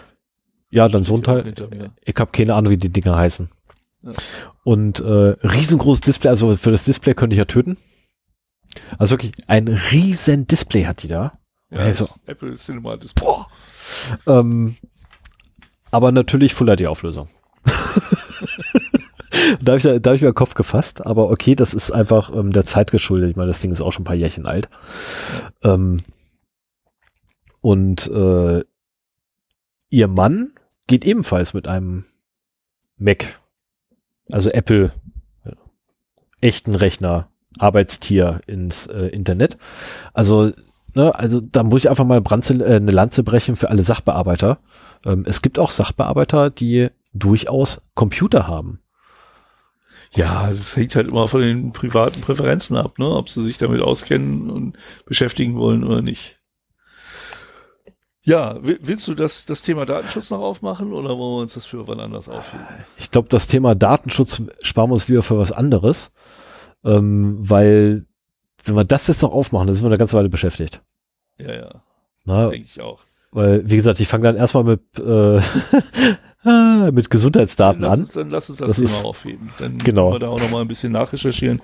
Ich hatte da halt auch nur ein Stichwort reingeschmissen und äh, eigentlich bin ich da nicht so gut drauf vorbereitet, dass ich da jetzt noch viel zu sagen möchte. Ja, ich muss ganz ehrlich gestehen, ich weiß gerade gar nicht, wo mein dämliches Büchlein dazu ist. Ich glaube, ich befürchte, ich habe es im Büro auf dem Schreibtisch vergessen. Bei meinem letzten ja. Besuch. Aber okay, das macht ja nichts. Da kann ich ja wieder hin. Dann mach mal mit Fun and Other Things weiter. Genau, dann mache ich jetzt mit Fun and Other Things weiter. Ähm, da habe ich zwei Sachen. Das erste ist eine sehr erfreuliche Sache. Äh, und zwar ist die Meldung vom 28.04.2020, also quasi ja, drei Tage alt. Vor, vorgestern. Ja, drei Tage alt. Ja. Ähm, ich habe sie allerdings erst heute gekriegt was mich dann sehr, sehr, sehr, sehr, sehr, sehr gefreut hat heute äh, so kurz vorm Frühstück, ähm, weil mir das nämlich jemand auf der Morgenrunde gesagt hat. RetroPie 4.6 wurde rausgebracht. Gespräche bei der morgendlichen Gassi-Runde? Ja, ich benutze die Gassi-Runden zum Telefonieren. Ach so, okay. RetroPie 4.6 wurde endlich released. Ähm. Und damit wiederum äh, ist das Ding endlich auch offiziell lauffähig auf dem Raspberry Pi 4. Zwar noch im Beta-Stadion, aber es ist zumindest für Raspberry Pi 4 schon mal raus und lauffähig angeblich. Ähm, ich konnte es dann nicht ausprobieren, weil einfach noch keine Zeit da war. Das will ich aber auch noch irgendwann jetzt demnächst mal machen. Mhm. Weil den Raspberry Pi 4 habe ich ja schon seit ewig Zeit im Schrank liegen und ich warte nur genau auf dieses Release. Ähm, weil nämlich RetroPie ja, ja CPU-Power für den Game-Emulator. Genau das, weil RetroPie ist ja die Distribution, wenn man irgendwie auf Retro-Game spielt, äh, auf Retro-Game steht. Ähm, das fängt, glaube ich, an beim Atari 2600 ähm, und geht hoch bis zum, boah, ich weiß es gar nicht, äh, PlayStation 1. Play, nee, PlayStation 1 hört er auf, glaube ich. Ja? Ich glaube, PlayStation 1 hört er auf. Okay. Bei PlayStation 2 wäre ein bisschen zu intensiv. Behaupte ich jetzt erstmal. Oh, vielleicht geht's dem Vierer. Ja, mal gucken. Mal gucken. Ich weiß nicht. Also der, der PlayStation 2 Emulator, den ich habe ähm, auf meinem Gaming Notebook, der saugt auch gut an mein Gaming Notebook. Also das würde mich wundern. Naja. Aber jedenfalls bis hoch zur PlayStation 1, also inklusive dem N64, ähm, läuft halt die Emulation und da ich eine sehr umfassende Library dafür habe, ähm, dachte ich mir, könnte man den mal nehmen. Habe ich mich sehr, sehr gefreut über diese Meldung. Ähm, Link wie immer in den Show Notes. Mhm. Ähm, und äh, die zweite Sache, weil Sven sie ja vorhin angesprochen hat, ich hätte es einfach untergehen lassen, ähm, weil ich es einfach vergessen hätte. Äh, Sven war zu Gast in einem Podcast. Ja, das war so ähm, ne, von Fach für Fach. Ich war zu Gast in einem Podcast. Ähm, und zwar beim Weichspüler war ich. Der gute Ford hat mich gefragt gehabt, ob er nicht, ähm, ob wir dann nicht mal was zum Thema IT-Sicherheit zu Hause machen wollen, also für den Endanwender. Und ähm, ich habe mich dann bereit erklärt, äh, also davon abgesehen sehr, sehr gerne auch bereit erklärt, ähm, schön, teilzunehmen. oder? Macht Spaß in anderen. Ja, das war, das war super, ne? Vor allem, vor allem hinterher hörst du dir endlich mal den Podcast an und hörst dich selber und ganz am Ende davon denkst so, Mann, was war denn das für ein Idiot da? Siehst du, deswegen höre ich mir unsere Podcasts nicht an. ähm, das Einzige, was mich natürlich so ein bisschen, äh, also im Nachhinein allerdings dann eher stört, äh, ist, dass ich, naja, wie hier eigentlich auch, ähm, gerne mal wieder abgeschwiffen bin. Aber ich habe dort einige Aussagen getroffen, die ich zum Beispiel Sven gegenüber nicht treffe. Na, wie beispielsweise, dass man durchaus einen Virenschutz haben sollte. Ich habe einen positiven Einfluss auf diesen Jungen. Das ist doch Es ist, hat aber nichts damit zu tun mit Sven, sondern nein, äh, das ist falsch. Nein, nein, nein, nein. Nee, ich sag, ich sag schon immer, einen Virenschutz selber sollte man haben. Nur Schlangenöl sollte man vermeiden. Ne, das ist, ähm, also Virenschutz und Schlangenöl sind zwei verschiedene Paar Schuhe. Ne, weil wenn ich mir die, die, äh, angu oder die, ja doch die Vorgehensweise angucke, mit dem diese Virenschutz, in Anführungszeichen, Hersteller letztendlich vorgehen, um ihren Virenschutz überhaupt durchführen zu können. Ne, was in der Anfangszeit ja wirklich Reverse Engineer vom Windows-Kernel war. Ähm, das ist so, das sind dieselben Machenschaften, die auch die Bösen machen. Ja, haben Und wir dann- schon eine, Sendung zu Virenschutz gehabt? Nee, haben wir noch nicht gehabt. Äh, wurde auch schon ein paar Mal gefordert. Das Problem ist nur, dass die Recherchearbeiten dafür sowas von intensiv sind, ähm, weil ich es wieder mal etwas sehr genau nehme. das ist grauenvoll. Ähm, Ja, du musst es ja nicht mit Produktempfehlungen verbinden. Nee, um Gottes Willen, nein, um Gottes Willen. Ich will auch keine Produktempfehlung, sondern, äh, aber beispielsweise habe ich herausgekriegt gehabt, dass die tatsächlich in der Anfangszeit haben die den Windows-Kernel komplett äh, reverse, äh, reverse engineert, um dann wiederum äh, Lücken zu finden, mit denen sie ihre Hooks einbauen können. Ja. Ne, um ihre Zugriffe da zu kriegen, wo sie halt sonst keinen Zugriff haben. Und das ist natürlich, äh, sorry, ich, ich hole mir doch keine Schadsoftware, um Schadsoftware zu finden. Das ist ja, das ist ja Blödsinn. Ne? Also ich, ich will kein, keine Software halt bei mir haben, die für mich erstmal, nur damit sie für mich arbeitet, letztendlich mein System aufbricht. Ja, das ist ja auch immer der Kritikpunkt, zum Beispiel, äh, wenn SSL-Verbindungen aufgebrochen werden Ja. Virenscannern, um halt äh, ja malicious Code in Daten zu finden, die halt über SSL-Verbindungen reinkommen. Wenn du halt JavaScript-Code irgendwie äh, hast, der Böses anstellt, dann würde das ein Virenscanner nicht finden, wenn es über SSL reinkommt. Also TLS. Beziehungsweise, äh, es sei denn, er ist halt auch irgendwie über ein Plugin noch mit dem, mit dem Browser verbunden und kann den Code halt dann analysieren. Ja, aber das Auch Schlimme- Da gibt's ja mehr und mehr Restriktionen der Browser gegenüber den Plugins. Das zum einen, aber die, das Aufbrechen zum Beispiel von TLS-Verbindungen ähm, hat ja zwei, zwei wirklich große ähm, Kritikpunkte dran. Nämlich das erste ist, dass sie ein eigenes Root-Zertifikat im Betriebssystem verankern, ähm, dem gnadenlos vertraut wird. Und das zweite ist ja, dass sie die Verschlüss äh, die Transportverschlüsselung, welche aktuell sowieso schon vorhanden ist, aufbrechen und mit ihrer potenziell unsicheren ähm, Transportverschlüsselung, weil jedes Zertifikat, was, ne, wenn ich das Root, äh, das ist, das ist absurd. Das nennt sich die, äh, das nennt sich Umschlüsselung. Das wird bei DE Ach, verdammt, per Gesetz sicher. Ach, Mist. Wenn das da sicher ist, dann muss das ja allgemein sein. Das stimmt, ja, ja, stimmt. Verdammt, habe ich wieder vergessen. Umschlüsselung ist ja per, Definition, äh, per gesetzlicher Definition sicher. Da war ja was.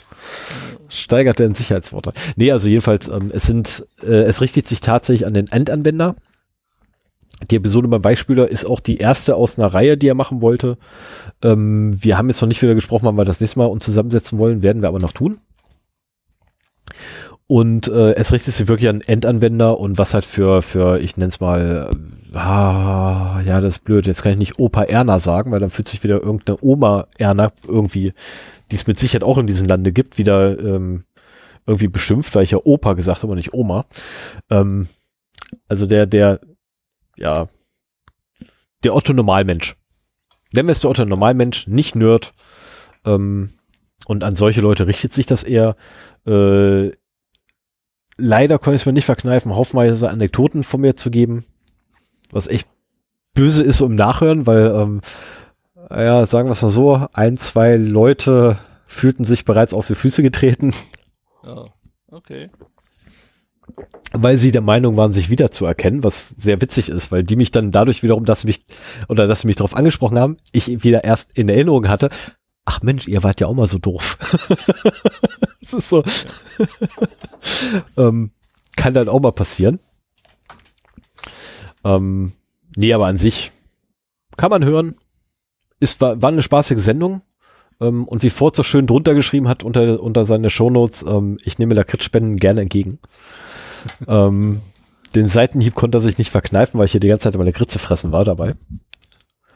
Weil ich hatte da wieder mal Kratzen im Hals. Äh, irgendwie habe ich immer Kratzen im Hals. Ja, ja, das ist nur eine Ausrede, damit du immer noch beim Podcasten essen darfst. Das ist alles. Aber gut. Wir haben auf jeden Fall äh, zwei Hörempfehlungen, den Weichspieler-Podcast, insbesondere die Episode 23 mit Stefan dabei. Richtig. Und den Easy Talk äh, und hier insbesondere die Episode 2 mit mir äh, in der Hauptnebenrolle.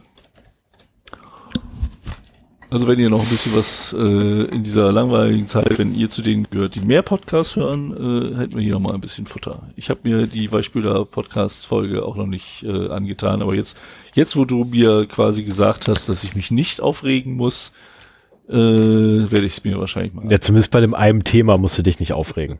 okay. Ja, zumindest bei dem einen. Thema. Machen wir einen Sack zu? Es ist Ja. Mitternacht. Ja, ja, ich wollte wollt gerade sagen, ne, wir haben es noch Mitternacht, wir haben über drei Stunden, Wir haben es reicht. Mai und äh, morgen kann man ausschlafen, aber trotzdem. Wir haben den 2. Mai, heute kann man, ja. heute kann ich nicht ausschlafen, um 6.30 Uhr spätestens steht der Hund neben mir. Ich schon. Mein, mein kleiner Sohn äh, ist gestern das erste Mal aufgestanden, ohne uns beide zu wecken oder einen von uns. Ich rede jetzt das hat nicht, er auch versprochen, heute wieder zu tun. Und äh, das heißt, es brechen bei mir ganz neue Zeiten an, dass ich am Wochenende mit meiner Frau zusammen ausschlafen kann. Äh, da habe ich sieben Jahre drauf, siebeneinhalb Jahre drauf gewartet und äh, das werde ich feiern. viel Spaß beim Klirren. Und du wirst wissen, was ich meine damit, wenn du es hörst, beim Klirren. Viel Spaß beim Klirren, sage ich jetzt schon. Ach nee, da klappt nicht. Ah doch. Der ist alt genug. Vertrau mir, du wirst wissen, was ich meine, wenn du es hörst. Und es wird gut. passieren. Ähm, aber davon abgesehen, schön, dass du, ne, das, und was macht ihr mit dem Hund? Ja, nichts machen wir mit dem Hund. Wenn wir aufgestanden sind, gehen wir raus. So, und bei Aber mir ist das also Problem, ich das- werde vom Hund geweckt. Ja, äh, Mascha, wenn sie der Meinung ist, sie muss jetzt raus, dann kommt sie auch hoch. Das hatten wir vor zwei Nächten auch, dass ich zweimal äh, nachts mit ihr raus musste, weil sie Durchfall hatte. Äh, da finde ich das auch sehr beruhigend, dass sie dann äh, nicht einfach in die Wohnung kackt. Ja. Ähm, aber äh, also brauchen tut Mascha zwei Gassigänge am Tag. Oh, du Glücklicher. Und wenn ich werde, ich werde gleich noch mit ihr rausgehen und dann äh, müssen wir auch nicht morgens um acht oder so raus, dann reicht's auch um zehn. Hm? Und äh, insofern, wir machen meistens drei Gänge am Tag, aber äh, brauchen tut sie halt zwei. Und Ja, ich- insofern ist es kein Problem, auch mal ein bisschen länger auszuschlafen.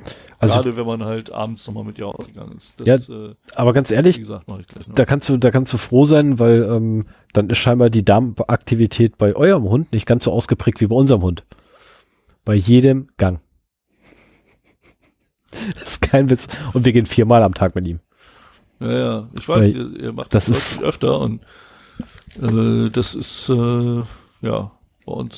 Na, also er kommt auch mit, also er kommt auch mit rein hin, keine Frage, wobei tatsächlich die letzte Runde 21.30 aber sein muss. Weil ansonsten kommt er wirklich um drei Uhr morgens schon an. Oh, okay. Na, also spätestens drei Uhr morgens. Also ich habe das ähm, letztens gehabt. Aber egal, so, machen wir erstmal. Genau, wenn du dann irgendwann mal. mal mit den Hunden. Nö, ich nicht. Wir, Der Hund war ja schon draußen. achso, nee, ich muss noch. Ja, können wir dabei. Ich, soll ich dir Gesellschaft leisten oder möchtest du Podcast hören? Wir können gerne dabei telefonieren, kein Thema. alles gleichen. Gut, Gut. aber machen wir alles gleich im Nachgang. Erstmal, ich hätte ganz gern das Outro. Ja, äh, kommt jetzt. Macht's gut. Tschö. Ciao, bis zum nächsten Mal. Bis dann. das Sein wird.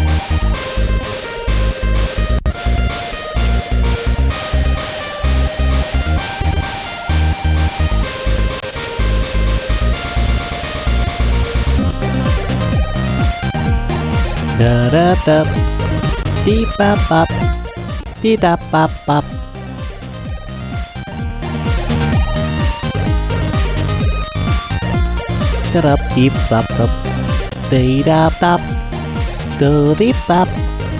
Di ba ba. Da di ba ba. Sven, wir müssen öfter aufnehmen. Ja. Ich muss ganz ehrlich gestehen, ich habe das Outro echt vermisst. Mir läuft gerade so ein bisschen. Podcast auch vermisst. Das ist halt in diesen Zeiten ein sehr schönes Hobby. Ja, und mir läuft gerade irgendwie so ein bisschen so eine kleine Träne herunter. Oh. Kann auch sein, dass Schweiß ist.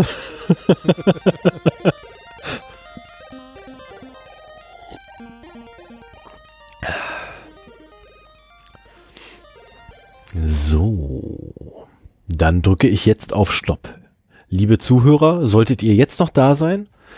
Feedback bitte unter 0x0d.de oder feedback at 0x0d.de. Solltet ihr per E-Mail schicken. Ähm, Fünf-Sterne-Bewertung natürlich auch bitte abgeben beim iTunes Store, iTunes Store. Bitte auch abonnieren und die Klingel nicht vergleichen. Oder was, eine Glocke? Oder was? Verdammt, was war das? Glocke, ja. Ist eine Glocke? Okay. Das ist, äh, ich äh, guck mir englische Videos bei YouTube an und da wird nicht nach einer Glocke oder so gefragt und nach, Abo nach Abos bei den Leuten, die ich mir angucke. Juti, von daher, ich wünsche euch alles Gute. Bis demnächst. Bui. Tschüss, Ciao. Sven.